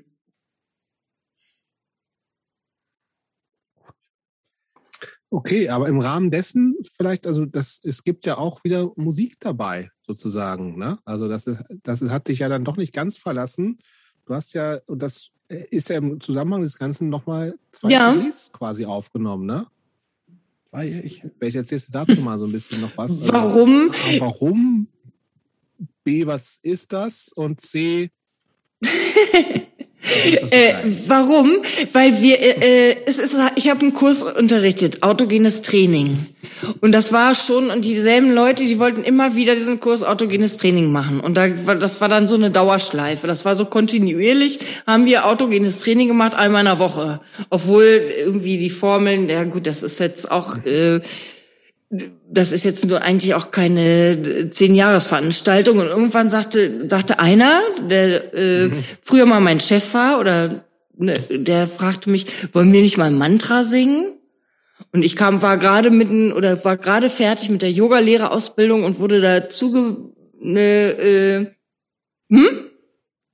Zugemantrat. Zugemantrat. Und bin am Anfang fand ich das so entsetzlich, weil mich das an diese kirchlichen äh, Zusammenhänge erinnerte und bin dann mhm. vorne in den reinen Raum, habe nur unterschrieben oder wurden ja auch im Tasch, das wurde genau kontrolliert, dass du auch ja schön irgendwie da an den Satzangs, an den Singen da teilnimmst, vorne rein und hinten wieder raus und hab, weil ich es mhm. nicht ertragen konnte, irgendwie diesen Satzang. Es hat lange gedauert, bis ich mich einigermaßen damit abgefunden habe. Und, äh, und ein paar Melodien sind geblieben. Und die habe ich dann immer mit nach Hause genommen. Und ich hatte aber keine Noten und was auch immer, hatte aber die Melodien und habe dann irgendwann die Texte äh, geholt und habe dann, ja, Nico hatte, hat mal Gitarre gelernt äh, und äh, da fehlte eine Seite. Und als Peter gefragt hat, ob wir ein Mantra singen wollen, habe ich dann mit dieser ein oder Seiten einseitenlosen Gitarre dann irgendwie versucht, ich habe nie Gitarre gelernt, aber versucht irgendwie da so Akkorde hinzukriegen, dass sich das so an, also einigermaßen anhört. Und so bin ich dann irgendwie zum nächsten Mal und haben wir dieses Mantra gesungen, auf, was auf der ersten und jetzt auf der zweiten auch ist. Und da war Almut unter anderem dabei und Sandra und Sonka und Peter und äh, Ella? Ella Müller. Ella, Ella Müller. Die kam später, das ist die Tochter von, ja. von Sandra. Aber äh, genau, es waren ja. mehrere ja. und die haben, wir haben es einfach nur ausprobiert, das zu singen und alle waren so, oh, was können wir ja noch mal machen vielleicht und und damit war, äh, damit haben sie mich sozusagen beauftragt, irgendwie ein Mantra am anderen irgendwie zu äh, den Mantra sozusagen äh, eine Gitarre zu geben. Und dann habe ich mir nach einem Jahr, nachdem wir kontinuierlich einmal in der Woche Mantra gesungen haben und ich eins nach dem anderen irgendwie rausgefischt habe, mir eine Gitarre gekauft und einen kleinen Looper zum Aufnehmen weil es mir langweilig wurde, ne, und es war auch sau anstrengend, ne, eine Stunde lang dann irgendwie eigentlich gar nicht Gitarre spielen zu können, völlig verkrampft irgendwie und mitzusingen, das war sehr anstrengend. Hab gedacht, ich kaufe mir jetzt ein kleines Aufnahmegerät, was ich dann immer abspielen kann. Und so ist das dann, ich das dann aufgenommen, da kam eine Gitarre nach der anderen dann dazu und irgendwann äh, war es ja, haben wir gedacht, um neue Leute zu rekrutieren, wir nehmen das mal auf. Und dann habe ich Tobi angerufen, habe gefragt, hier sag mal, Tobi, hättest du Lust dazu oder könntest du dir das vorstellen? Also es ist jetzt kein Punkrock. Äh, und der hat ja gesagt. Und jetzt hat er mich an der Backe. Und jetzt einmal im Monat fahre ich zu Tobi, um irgendwas aufzunehmen. Und weil er wirklich so geduldig ist. Hm? Immer noch, tatsächlich. Immer noch, ja. Wir haben jetzt. Immer noch. Ja, das erzähle ich gleich. Ja, und so ist das einfach entstanden. So sind die Mantra entstanden. Und die erste CD, die haben wir verschenkt an alle, weil um, um weil viele oder niemand sich vorstellen konnte, was wir eigentlich machen. Was ist ein Mantra singen? Ne, wie hört sich das an? Und somit hatten wir gleich eine Möglichkeit zu sagen, okay, das ist hier eine CD, kannst du, wenn du, du hörst dir an und wenn du Lust hast, kommst du. Da kamen ein paar, hm? Verstehe. Die Leute haben ich glaube, das war ein bisschen das mehr, Problem, irgendwie, dass viele gesagt haben, dass dann, äh, nee, ich habe gar keinen CD-Player, ich krieg das, äh, ja, einige äh, wollten das dann digital haben und äh, ja, geht auch. Und somit geht auch. kam dann immer mehr dazu und irgendwann war klar, die erste CD war dann verschenkt. Und es kamen aber weitere Mantra, die sich da einschlichen und äh, irgendwie war klar, okay, dann gibt's jetzt halt eben eine zweite CD. Und Okay. Nächster Block, mhm. Christopher? Mhm. Ja. Ich, ich habe eigentlich. Gern, ja, mach du ja, mal. Sonst. Nee, ich, äh, da ist eine Frage, die von dir stammt. Die würde ich dir eigentlich auch, die, die letzte ist für mich eigentlich die entscheidende in dem Block. Alles andere ist mich, mich fast schon beantwortet. Muss ich mal wieder reingucken. Nee, ich würde gern, wir haben bisher wenig über Nico und Jule gesprochen. Finde ich. Und das ist so, ähm, da würde ich gerne noch ein bisschen, also, ja, du bist, wir haben schon einigen Leuten gesprochen, die Kinder haben. Wir haben auch Kinder, aber wir haben noch mit niemandem gesprochen, der erwachsene Kinder hat. Und das ist ja nochmal so was anderes. Ich finde so dieses, also so, also gut, ich spreche halt nur für mich, ne? Also ich bin in so, also ich habe zwei Kinder ja, die sind beide relativ jung noch und ähm, da hat man ja immer so, äh, glaube ich, automatisch den Anspruch, natürlich das Best, der Best, mhm. das bestmöglichste Elternteil der Welt zu sein, mit dem Background, den wir auch alle haben, ähm, es sowieso tausendmal besser zu machen als unsere Eltern, ähm, so ein bisschen offenes Leben, Subkultur, mach nicht jeden Scheiß, den die andere sagen, mitzugeben. Ähm, und äh, das fruchtet natürlich bei so äh, die, die Früchte dieses, dieses Erziehens sozusagen oder des Elternseins, die sehen wir ja noch nicht so. Aber du hast ja schon das erlebt so. Deswegen finde ich es nochmal spannend zu, zu hören. Ähm, ähm, einerseits, wie hast du dann auch so die, die Sachen, wie war die Pubertät bei euch? Ist das so, also diese klassische wichtige Phase für Kinder, sich auch nochmal gegen ihre Eltern äh, sozusagen zu da, sich da abzugrenzen und wie ist das möglich, wenn man schon coole Eltern hat? Also was, was muss dann passieren? Wie kann man die nerven, ohne natürlich total kacke zu werden? Und ähm, wie hat sich das für euch entwickelt ähm, mit Auszug der Kinder? Ähm, wie, also ja, man fangen wir erstmal sozusagen gleich mit der, mit der Pubertät an, weil das finde ich so, das, das nochmal ganz, ganz spannend, auch so vielleicht auch für, für alle, inklusive mir, was, auf was kann ich mich da gegebenenfalls. Ja, für Nico war es ein bisschen schwierig in der Pubertät, weil ich war ja so sozusagen, wie mein Vater ja sagte, eine Emanze. Und die hatte zwischendurch dann auch total abrasierte Haare irgendwie, also bei den Slugs äh, irgendwann war klar, irgendwie, nee, Haare mit dem Langhaarschneider alle ab. Haare nein. Haare, Haare gibt's jetzt Haare nicht nein. mehr erstmal. Für Nico war das ein absoluter Schock, weil er war in der Pubertät mit seinen, äh, ja, hat viel hier mit türkischen Freunden äh, Fußball gespielt und da war ich natürlich die lächerliche Figur schlechthin. Deine Mutter, was ist mit der, die sieht ja ab, aus wie eine abgefressene Ratte oder was auch immer. Ich weiß nicht, was sie gesagt haben. Auf jeden Fall, die äh, haben sich über mich lustig gemacht und das hat Nico natürlich total verletzt. Er war total sauer auf mich, dass ich meine Haare abgeschnitten habe.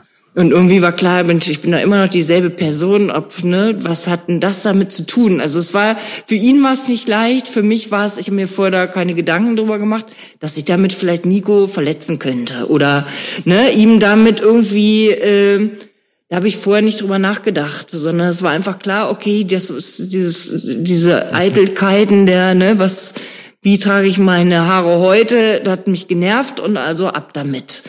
Und äh, genau, das war für ihn schwierig. Und für ihn war die Pubertät bestand darin, äh, ich meine, Eminem fand ich selber auch noch ganz gut, aber es gab ja diverse äh, Gangster-Rapper, die mit den frauenfeindlichsten, frauenverachtesten Texten ne, Nico, und das hat mich dann an mich erinnert, äh, laut, so laut dröhnend aus seinem Zimmer, während ich in der Küche gekocht habe. Aus dem anderen Zimmer dröhnte Benjamin Blümchen oder Bibi mhm. Blocksberg von Jule, die ja sechs Jahre jünger war. Und äh, ich stand in der Küche so da mittendrin und habe gedacht, ach du Scheiße, wie konnte das passieren, dass, äh, dass das jetzt so alles ist? Also für Nico hat der, also mir gegenüber sehr äh, krass pubertiert. Also so zumindest. Hm? Stefan gegenüber nicht so tatsächlich? Stefan, Stefan gegenüber, gegenüber Hm, vielleicht, ja, vielleicht uns beiden gegenüber. Ja, ja, vielleicht uns, uns beiden. Ich glaube, der hat das da dann nicht so differenziert, dass er sagt, ich, ne, ich hau jetzt äh, mhm. oder ne, ich möchte jetzt meine Mutter ärgern, sondern vielleicht uns. Ja, okay. Nee, nur weil du es eben so betont Nee, es ging, es ging mir nur um so diese frauenverachtende Sichtweise und den Sexismus, der da, ja. der da ganz klar mitspielt. Und wenn du aus so einer Szene kommst, ne, und eher ne, einer Frauenband spielst und äh, und wirst dann damit konfrontiert, das ist schon, ja, das ist erstmal ein Brett. Damit hat er mich natürlich irgendwie gehabt auch und wusste, wie er mich immer wieder pro damit provozieren kann. Das war schon auch ganz das hat auch ganz, ja, natürlich das hat, hat das funktioniert, funktioniert. Wahrscheinlich, oder? Die Provokation. Ja, ich finde es auch total schwer mit sowas. Also, wie kann man so ich weiß nicht, was ist richtig, weil du bist ja auch emotional. Und das ist, du kannst ja, ja deine Emotionen, also die sind ja auch nicht blöde, die ja. schauen dich ja auch. Du kannst nicht so tun, als wenn es dich nicht belastet und so, ne, weil die merken das und denken, aha, der tut zwar jetzt so, als wird sie nicht belasten, aber eigentlich anhand der Augenbraue, die gerade mal kurz ja. hochgingen, irgendwie, also die, die kennen dich so genau, die brauchen, da brauchst du nicht mal zu sagen und nichts zu sagen und zu gucken, äh, und schon weißt du Bescheid. Und äh, oder wissen deine Kinder Bescheid? Mhm. Und für ihn war es natürlich auch nicht einfach. Ne? Mhm. Das ist eine Mutter, die hat, sieht aus wie eine Ratte auf dem Kopf, irgendwie, wird von deinen Freunden gehänselt und die fährt zu Punk. Und äh, also das war jetzt ja, nichts, stimmt. womit er irgendwie bei seinen, äh, in seinem Freundeskreis prallen konnte mit seiner Mutter. Ne? Da haben alle gedacht, die Alte hat. Mhm. Das, das glaube ich auch. Schon peinlich ja. so ein bisschen auch für ihn. Ja. ja. Das denke ich auch, also von mhm. denen, von dem, was ne, Leute dann oder ne, wir vielleicht selber als cool und wir sind ja ähm, ja, wir sind ja anders als unsere Eltern und machen das ja alles anders. Natürlich schlagen nicht irgendwie, das war ja ein Schwur, irgendwie der da war und äh, so muss es versuchen, irgendwie anders hinzukriegen, ohne aggressiv zu werden, ohne oder dann in dem Fall verbal aggressiv. Ne? Du musst dich ja auch irgendwie damit umgehen, weil damit hast du nicht gerechnet, ne? dass es irgendwie sich in die Richtung entwickelt. Du denkst, wir haben schon die krasseste Musik gehört und ich meine, die Rolling Stones haben auch nicht immer die antisexistischen Texte gehabt, ne? Und äh, wir haben ja auch solche Sachen gehört und haben es nur nicht verstanden. Nur äh, und und da war es ja ziemlich offensichtlich da im Hip-Hop und irgendwie muss es ja eine Möglichkeit geben, deine Alten auf die Palme zu bringen. Ja, wie, wie, kommt, wie, wie, wie, wie kommt man denn da raus? Wie bist du denn da rausgekommen? Das ist ja eine ätzende Situation. Also kann ich mich ganz gut nachvollziehen. Aber wie geht's denn da weiter? Also was, was hast du denn da für dich draus gelernt, wie es, wie, wie, wie, wie man mit sowas umgeht und weitergeht? Umgehen, also wir hatten natürlich auch viele Diskussionen darum. Es war natürlich viel, äh, dass äh, ich versucht habe, verständlich zu machen, dass ich, dass ich das auch verletzend finde, dass es ja auch gegen mich geht. So, ne, dann solche Texte und äh, hm, aber da ist, ich meine, das muss man sich eingestehen oder das musste ich mir eingestehen. Ich war ja auch nicht ohne in der Pubertät. Ne, mit 14 angefangen zu rebellieren und eigentlich nur das zu machen, was ich will und mir von niemandem mehr was sagen lassen habe. Und das steigerte sich ja dann noch. Und äh, natürlich steht deinem Kind äh, so eine Phase auch zu, hm. zu sagen, wisst ihr was, ihr Alten, ihr seid einfache Idioten, ne? Also wer kein Hip-Hop hört, sondern so einen anderen mhm. Scheiß irgendwie, der, äh, das ist mir unangenehm und peinlich. Äh, ja, solche Emotionen müssen ja da auch einen Raum haben. Und natürlich, ja, das war eine Phase. Also die Pubertät Phase. dauert so zehn Jahre. Und irgendwann habe ich mal mhm. so, einen, so einen Satz von Gerald Hüther gelesen den ich sehr äh, bewundere und der super gute Sachen schreibt und äh, der als Erklärung dafür, warum Pubertierende einfach so sind, wie sie sind, weil sich die äh, die neuronalen Bahnen zwischen Intuition und Verständnis noch nicht getroffen haben. Und das sind, da haben Wissenschaftler, mhm. Wissenschaftler festgestellt, dass dieser Prozess irgendwie zehn Jahre dauern kann bis sich diese Bahnen wirklich treffen, dass sagen, sagen kannst, okay, da ist die Logik äh, mit dem Verständnis jetzt unter einem Hut und äh, dass du ja, dass so eine Pubertät irgendwie für jeden Menschen, dass, dass jeder Person einfach zusteht, da auszubrechen und äh, ja eigenständig Wege zu gehen und sich auszuprobieren. Es ist anst es war mega anstrengend, ähm, weil das da folgten ja auch, ach, keine Ahnung, einige Polizeieinsätze, Hausdurchsuchungen. Äh, ja, ich habe eine Selbstanzeige, weil ne, äh, bin jetzt staatlich anerkannte Kifferin und äh, genau solche Sachen halt. Also es ist ähm, war aufregend. Aber ist jetzt ja auch schon relativ lange vorbei, ne? Also die, die Pubertät deiner Kinder liegt jetzt ja auch schon. Also bei Nico 15, würde ich sagen, der zurück, hat ne? äh, vielleicht bis 22 pubertiert. Beginn vom 12. Lebensjahr an. Gut. Gut, jetzt ist er 30. Und oh, äh, nee, alles gut. Alles, alles wirklich gut. Ich finde, ich glaube, in der Pubertät ist es wichtig, da dem, deinem Kind zu vertrauen. Das ist, äh, das ist, glaube ich, die Basis.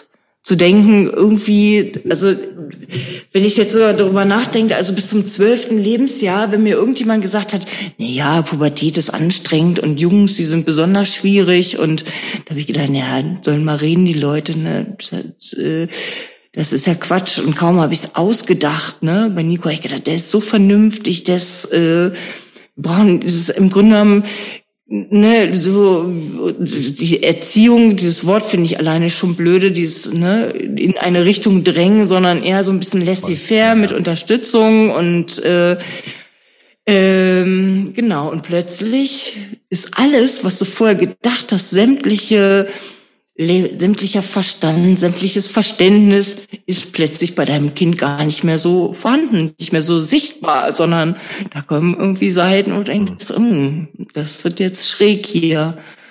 Und genau, hat uns ja beansprucht. Auf jeden Fall. Ist okay. Gut. Ähm, vielleicht noch eine ja, nee, ist auch die letzte Frage, die ich habe, die ist auch schon beantwortet in dem Blog, finde ich. So ein bisschen, weil zumindest die Frage, dass ich mir gedacht habe, boah, es ist auch, also ich, ich kenne wenig Leute, die so lange es als Paar zusammen aushalten. Also gerade wenn man sich so früh kennenlernt und so.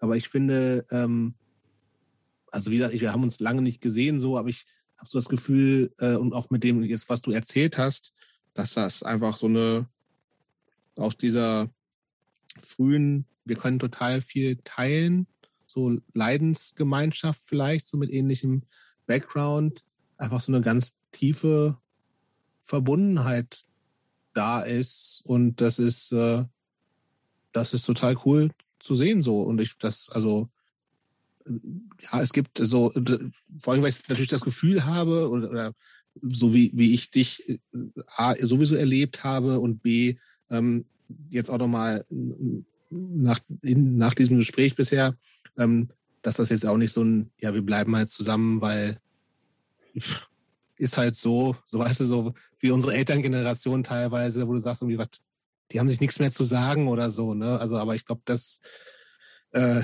ist, also die Frage war so ein bisschen, wie, wie kriegt man das hin? Aber das ist, wenn du, das, wenn da so eine tiefe Verbundenheit da ist, dann ist das ja einfach ein Riesenglück, so, ne? Einfach das im, also im Dorf in Nörden-Hardenberg, was wirklich ein Kaffee ist, jemanden zu finden, wo du sagst, ey, das zack, passt einfach so. Und mit sicher ist ja auch nicht immer alles easy. Wird ja bei euch auch nicht immer alles easy gewesen sein. Wir haben auch viele, wir haben auch einige Krisen gehabt, natürlich uns heftigst auch gestritten. Natürlich geht es ja. da auch darum, wir sind ja keine, auch wenn du noch so lange zusammen bist, bist ja nicht ein und dieselbe Person, sondern hat jeder auch unterschiedliche Bedürfnisse. Nee, da geht es viel um Vertrauen, gerade solche Sachen, wie wir vorhin ja. drüber gesprochen haben. Ne? Es gibt Menschen, die äh, in der Band spielen und irgendwie das für sich ja, für sich schön finden, da andere Kontakte irgendwelcher Beziehungen zu anderen Menschen zu, Ja.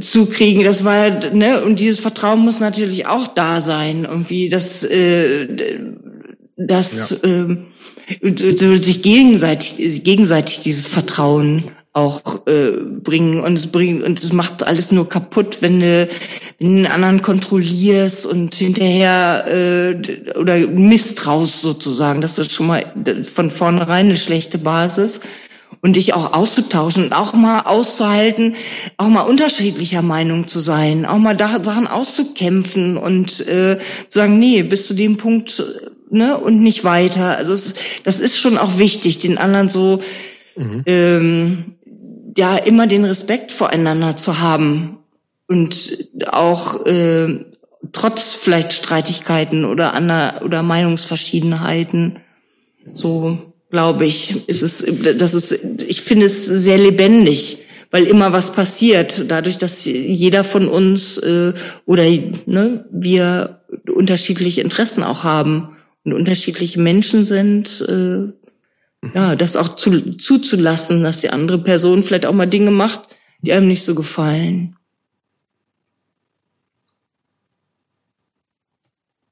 Okay. Christopher, letzter Block. Ja, ähm, Haben wir auch schon ganz viel drin. Ne? ja, schon ganz viel gesagt. Also von dem, von dem letzten sind viele, wir brauchen ja auch nicht die Themen jetzt auch nochmal wiederholen, die wir schon in Grün hatten. Ähm,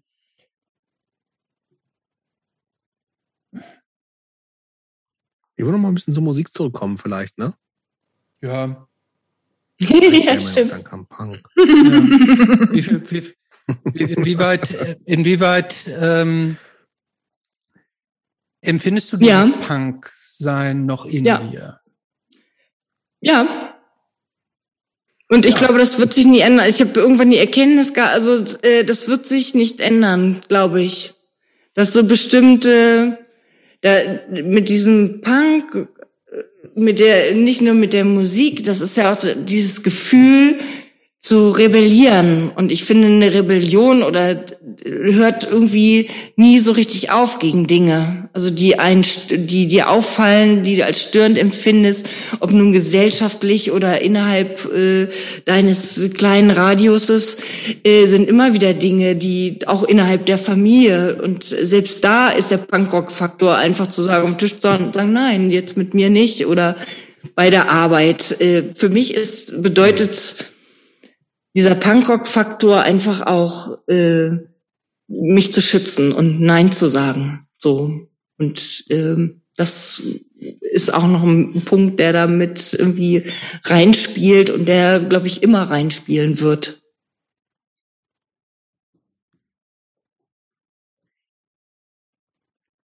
Ich würde Ja, gerne das noch kann- mal. Ja? Du. Für, für, für, für mich aus können wir zur letzten Frage kommen. Nee, Nee, wir ja, fragen noch so bandmäßig. Haben wir öfter jetzt? Nee, wir haben auch noch mal. Oh, weißt du, was wir auch lange nicht gefragt haben, Christopher? Was? Lieblingsgetränk. Ach, ja. Ach, stimmt. ach, sagt er. Ja, Was ist Claudias Lieblingsgetränk? Ja, soll ich raten jetzt oder wie? Nee, obwohl, warum nicht? Das Ja, würde ich sagen, das ist so ein, mal. das ist so ein schöner Räubusch-Tee. Mhm. Würde ich, ich würde sagen, ein Bier. Nein. Was denn dann? Nee, dann das ist so ein, ähm, ein Chai. ein Chai-Latte. Hau raus, Aber nee, dann, dann nee, komm, einen machen wir dann machen. Dann ist es irgend so eine Schorle. Ähm, irgend so eine, Rhabarberschorle. nee, nicht keine Rhabarber, so eine, so eine, so eine Blackberry-Schorle oder Mhm. sowas. Mhm. Ananassaft, Ananassaft pur. Jetzt hau raus. Sag. Nee. Also, eine schöne, also eine schöne Hafermilch. Wasser Mineralwasser. Oh nee. Oh. mit. Aber mit Sprudel oder ohne? Manchmal so, manchmal so. Medium oder voll? Und auch gerne ein Glas Wein. Ja? Okay. Rot, Rot. oder weiß? Rot oder weiß? Du kennst doch überhaupt nicht den Unterschied. eine, ist rot, der eine ist rot, der andere ist weiß. Ich glaube, ich wäre ich wär Rotwein-Typ, wenn ich trinken würde. Ich glaube auch, dass du Rotwein-Typ wirst. Ich, oder ich sehe dich auch so ein bisschen als ein Sherry-Typ. Oder ein schöner Rosé. Nee, Rosé, glaube ich nicht. Ein lieblicher Rosé. Ähm, äh, Claudia, was was? ist denn dein Signature Dish? Dein Signature Dish. Da was du gerne gut und gerne kochst. Mm, das, Was du angebratene. Nudeln. An, nicht angebrannte, Angebratene. angebratene. Mit Ketchup. Angebratene Nudeln. Also ist so da noch mit Spaghetti oder Fuss? Das ist mein Lieblingsgericht. Mehr nicht? Okay. Das heißt so, das sind so Nudeln, die Das man schon so mal gekocht hat und dann raus. Noch mal in der Pfanne und dann, ja, das schmeckt super lecker, aber das ist eigentlich, das ist so ein, ähm, das haben wir früher immer auf dem Kindergeburtstag gegessen. Ich muss das manchmal machen. Ich koche extra viele Nudeln, damit ich die, damit das irgendwie auch immer drin ist, dass ich immer noch mal angebratene Nudeln Mal in die machen kann und die, genau, das ist so richtig mein. Lieblingsgericht. Und dann würde ich gerne noch wissen, ähm, wie aktiv Höre? hörst du heutzutage eigentlich Musik? Ja. Mm, unterschiedlich. Also es gibt Phasen, da höre ich gar keine, Mhm. keine, gar keine fremde Musik sozusagen. Da höre ich nur irgendwie noch die eigenen Sachen und ne, höre, was da noch ver- verändert werden kann. Beschäftige ich mich eher nur damit, mit neuen Ideen. So. Und dann gibt's Phasen, da höre ich, äh, ja, da höre ich viel Musik. Und mit Stefan gern auch zusammen. Dass wir, ähm, genau, dann ganze Musikabende. Und aber der Stefan, der holt doch denn jetzt, sagt irgendwie, äh, Nicht nur Motorhead, wir haben auch eine gemeinsame, äh, genau, so ein gemeinsames Tanzleben. Und zwar damals, als wir, da habe ich noch bei Peace of Mind, haben wir noch zusammen Musik gemacht, Jobs, sind wir nach dem Konzert, bin ich mit Stefan nach Hamburg gefahren und dann haben wir äh, zwei Tage durchgetanzt, sozusagen, bei der, ähm, es gab ja da die See You Side oder die U-Side-Gruppe, die aus Göttingen entstanden ist, aus dem Jutzi eigentlich, äh, Bimmel, ich weiß nicht, ob der es noch was sagt, der Name, ne? Mhm. So, Genau, ja, Bimmel so- und der äh, Techno- Bimmel, Bimmel und der dritte Raum und äh, Mhm. Markus Karp und der Lange, Mahasuka, genau, die ursprüngliche. Die musste Die niemand Namen muss ich mir jetzt nicht alle aufschreiben, Die oder? musst du nicht mehr aufschreiben, Christoph. Okay, also, aber Okay, Moment, aber da habt ihr jetzt, aber habt ihr jetzt so Latin Dance Genau, gemacht oder so? richtig Also zu so, so genau. Und da gab es irgendwie Elektro-Dance. illegale Veranstaltungen, die halt von dieser U-Side-Gruppe veranstaltet wurden. So äh, Reclaim the Beaches und halt irgendwie bestimmte Bereiche zurückerobern und äh, da waren teilweise in Hamburg oder i- illegale Partys, die veranstaltet wurden und äh, genau, und da haben wir gerne teilgenommen. Und irgendwann war es die Suicide und irgendwann haben die, haben die Leute dann mit anderen zusammen noch die Fusion entwickelt. Da waren wir auch so vom, eigentlich von, von Anfang an jedes Jahr. Und das war auch schön. Irgendwie nochmal eine ganz andere Form der Musik, nochmal, ne, da einfach zu tanzen, sich der Musik hinzugeben und, ähm, genau. Top 5 Bands bei dir, Claudia. Die Die ich immer hören hören kann. Nicht immer, aber die ich, ja, das ist, das ist ein bisschen schwierig. Weil mit dem, mit dem immer und häufig hören, also es gibt bestimmte einzelne Lieder, die ich schon immer gerne gehört habe, ähm, und die ich, hm? sag davon drei. Genau, das ist Sag einmal, ähm, stimmt, von Golden Earring, früher dieses Radar Love. Das fand ich, äh, das habe ich, glaube ich, tausendmal ja. gehört. Genau, Christoph und auch, dann, der ist alt genug. Selbstverständlich kenne ich das. Gut, sehr gut. Kann sein. Ich weiß nicht, kennt ihr Grace Jones? Ja. Slave to the. Rhythm? Natürlich. Äh, Das war auch Natürlich. unglaublich, unglaublich genial. Ja. Wahn, Wahnsinn. Und dann gab's zu der Zeit, fällt mir ein, Amy Stewart, Knock on Wood. Das hat irgendwie, das war auch irgendwie das, Selbstverständlich. nichts. Ah, natürlich. ja. Hatte ich, hatte ich, ich hatte mal die Seven Inch. Das ist Disco, ja, das, das, ist, ja auch so, das ja genau, das, das waren so Sachen, die waren so, so einprägend. Das war das, was mir jetzt so spontan einfällt von früher, was ich äh, immer mal wieder hören könnte. Und natürlich irgendwie, okay. ähm, genau, Bands außer, aus unserer Region, die wir kennen noch von früher. Ne, manchmal halt irgendwie Spit Acid und, und Katzenstreik machte gute Musik, obwohl es ist jetzt auch nicht so, dass ich das immer hören könnte. Und äh, dann haben wir natürlich äh, ganzen Gänseblümchen mit Denise und Guillaume. Die Platte ist auch wunderbar.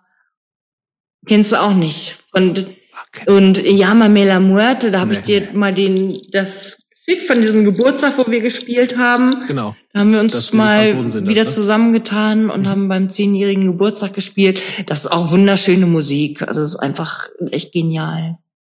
Was noch? Mhm. Wir waren jetzt am Wochenende, hatte ich erzählt von Guru Guru, der Manni Neumeier, also das ist eher Krautrock, was wir auch zwischendurch dann mal irgendwie gehört haben.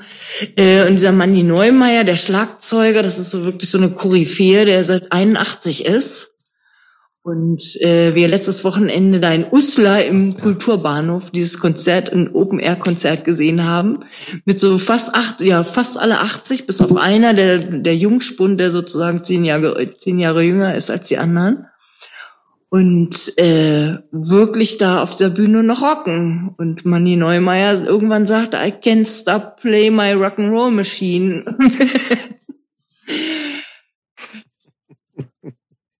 cool. Ja, ähm, Christopher, du darfst letzte Frage stellen heute. Was würde die 17-jährige Claudia von der Claudia von heute denken?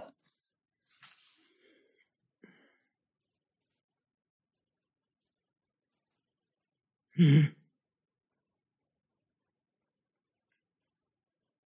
Das ist eine gute, Nicht? das ist eine gute Frage. Das, Oder? Ja. Hat sich ausgedacht. Ich würde denken, oh, die ist ganz schön vernünftig geworden. Oder so. Ist, ähm, Positiv oder, oder äh, ähm, skeptisch? Ich glaube positiv. Ich glaube, also erstens würde ich, mit 17 habe ich niemals geglaubt, dass ich 56 werde. Aber das gab, das ging, glaube ich, vielen von uns früher so in der Pubertät, dass wir gedacht haben, ach, ne, sowieso die hm. ganzen Stars, ja, die sterben sowieso jung, ne? Alter, aber, oh, oh, ja, aber ja. guck mal, 56-Jährige, ja. das waren Omas und Opas. So, und das ist so. Noch bin ich keine Oma leider, so, aber. ich glaub, nee, aber auch so, äh, weißt du, so vom Aussehen her so, ist halt so Leute, die wie in unserer Jugend sechsten, oder ich meine, du bist ja noch mal älter, ne? Aber die wie über 50 waren, die sahen ja auch gefühlt alle aus wie 80 heutzutage so, ne? Das ist ja schon auch crazy. Also, wundert mich nicht. Und von daher hätte ich da gedacht, okay, 56, wer wird schon, wer wird schon 56 irgendwie? Das ist ja schon, schon schräg. Und dann sind sie halt, äh, haben sie schräge Ansichten und sind irgendwie komisch, ne? Und ähm, ich glaube jetzt nicht, dass ich, also, ja, nee, ich glaube, dass meine Ansicht natürlich ist vieles ausgefeilt, aber so die Grundpfeiler finde ich, ne, dieses, das Grundgefühl, diese, in die Welt zu gehen und so ein Ungerechtigkeitsempfinden zu haben, natürlich vielleicht zu denken, irgendwie möchte ich die Welt verbessern mit, mit Dingen, irgendwie das, äh, mhm damit du kommst, kommst aus so einer Kirchengemeinde, wo alles äh, piep, piep, piep ist. Wir haben uns alle lieb und alles ist toll. Und trittst plötzlich in die Welt. Da gibt's Gewalt, da gibt's irgendwie Menschen. Ich habe in der Krankenpflegeausbildung habe ich Menschen kennengelernt. Da war ich schockiert. Hab gedacht, was? Was gibt's? Irgendwie, das ist ja schräg irgendwie. Oder ähm, also da wurde ich das erste Mal irgendwie mit verschiedensten Menschen irgendwie überhaupt konfrontiert und äh, und fand, fand es teilweise auch gruselig. Und mit 17 willst du auch nicht erwachsen werden, weil in dieses Welt, in diese Welt willst du gar nicht mit eintreten, gar nicht Teil davon sein, sondern willst einfach mit anderen zusammen möglichst was verändern. Und ich finde, das ist so, fand, fand ich immer ganz gut, so an der Musik, dass, dass du so Kritik darüber gut transportieren kannst. Das ist ein gutes Medium, um nicht vielleicht um viele andere zu erreichen, aber um selber vielleicht loszuwerden, um dir Gedanken zu machen, um das irgendwie auszudrücken, das in Worte zu fassen und vielleicht rauszuschreien oder äh, so mit anderen sozusagen diese Gedanken zu zelebrieren.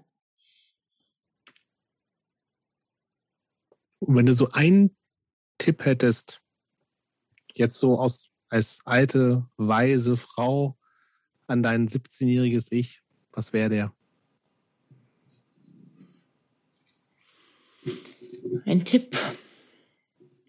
Ähm,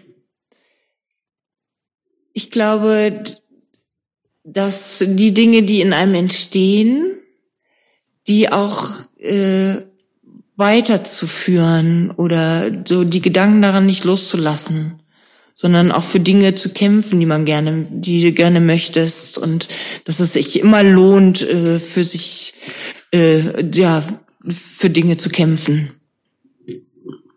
Jetzt nicht unbedingt äh, schlägerisch, sondern äh, so die, ja, sich, sich da für sich selber irgendwie durchzusetzen, so deinen, deinen Weg zu verfolgen. Das finde ich ein schönes Schlusswort. Vielen ja. Dank für das Gespräch. Ich danke euch auch. Auch wenn manches ein bisschen durcheinander war jetzt und ich glaube, ich habe oft viel Scheiß gelabert und so. Es war schon. Das ist normal.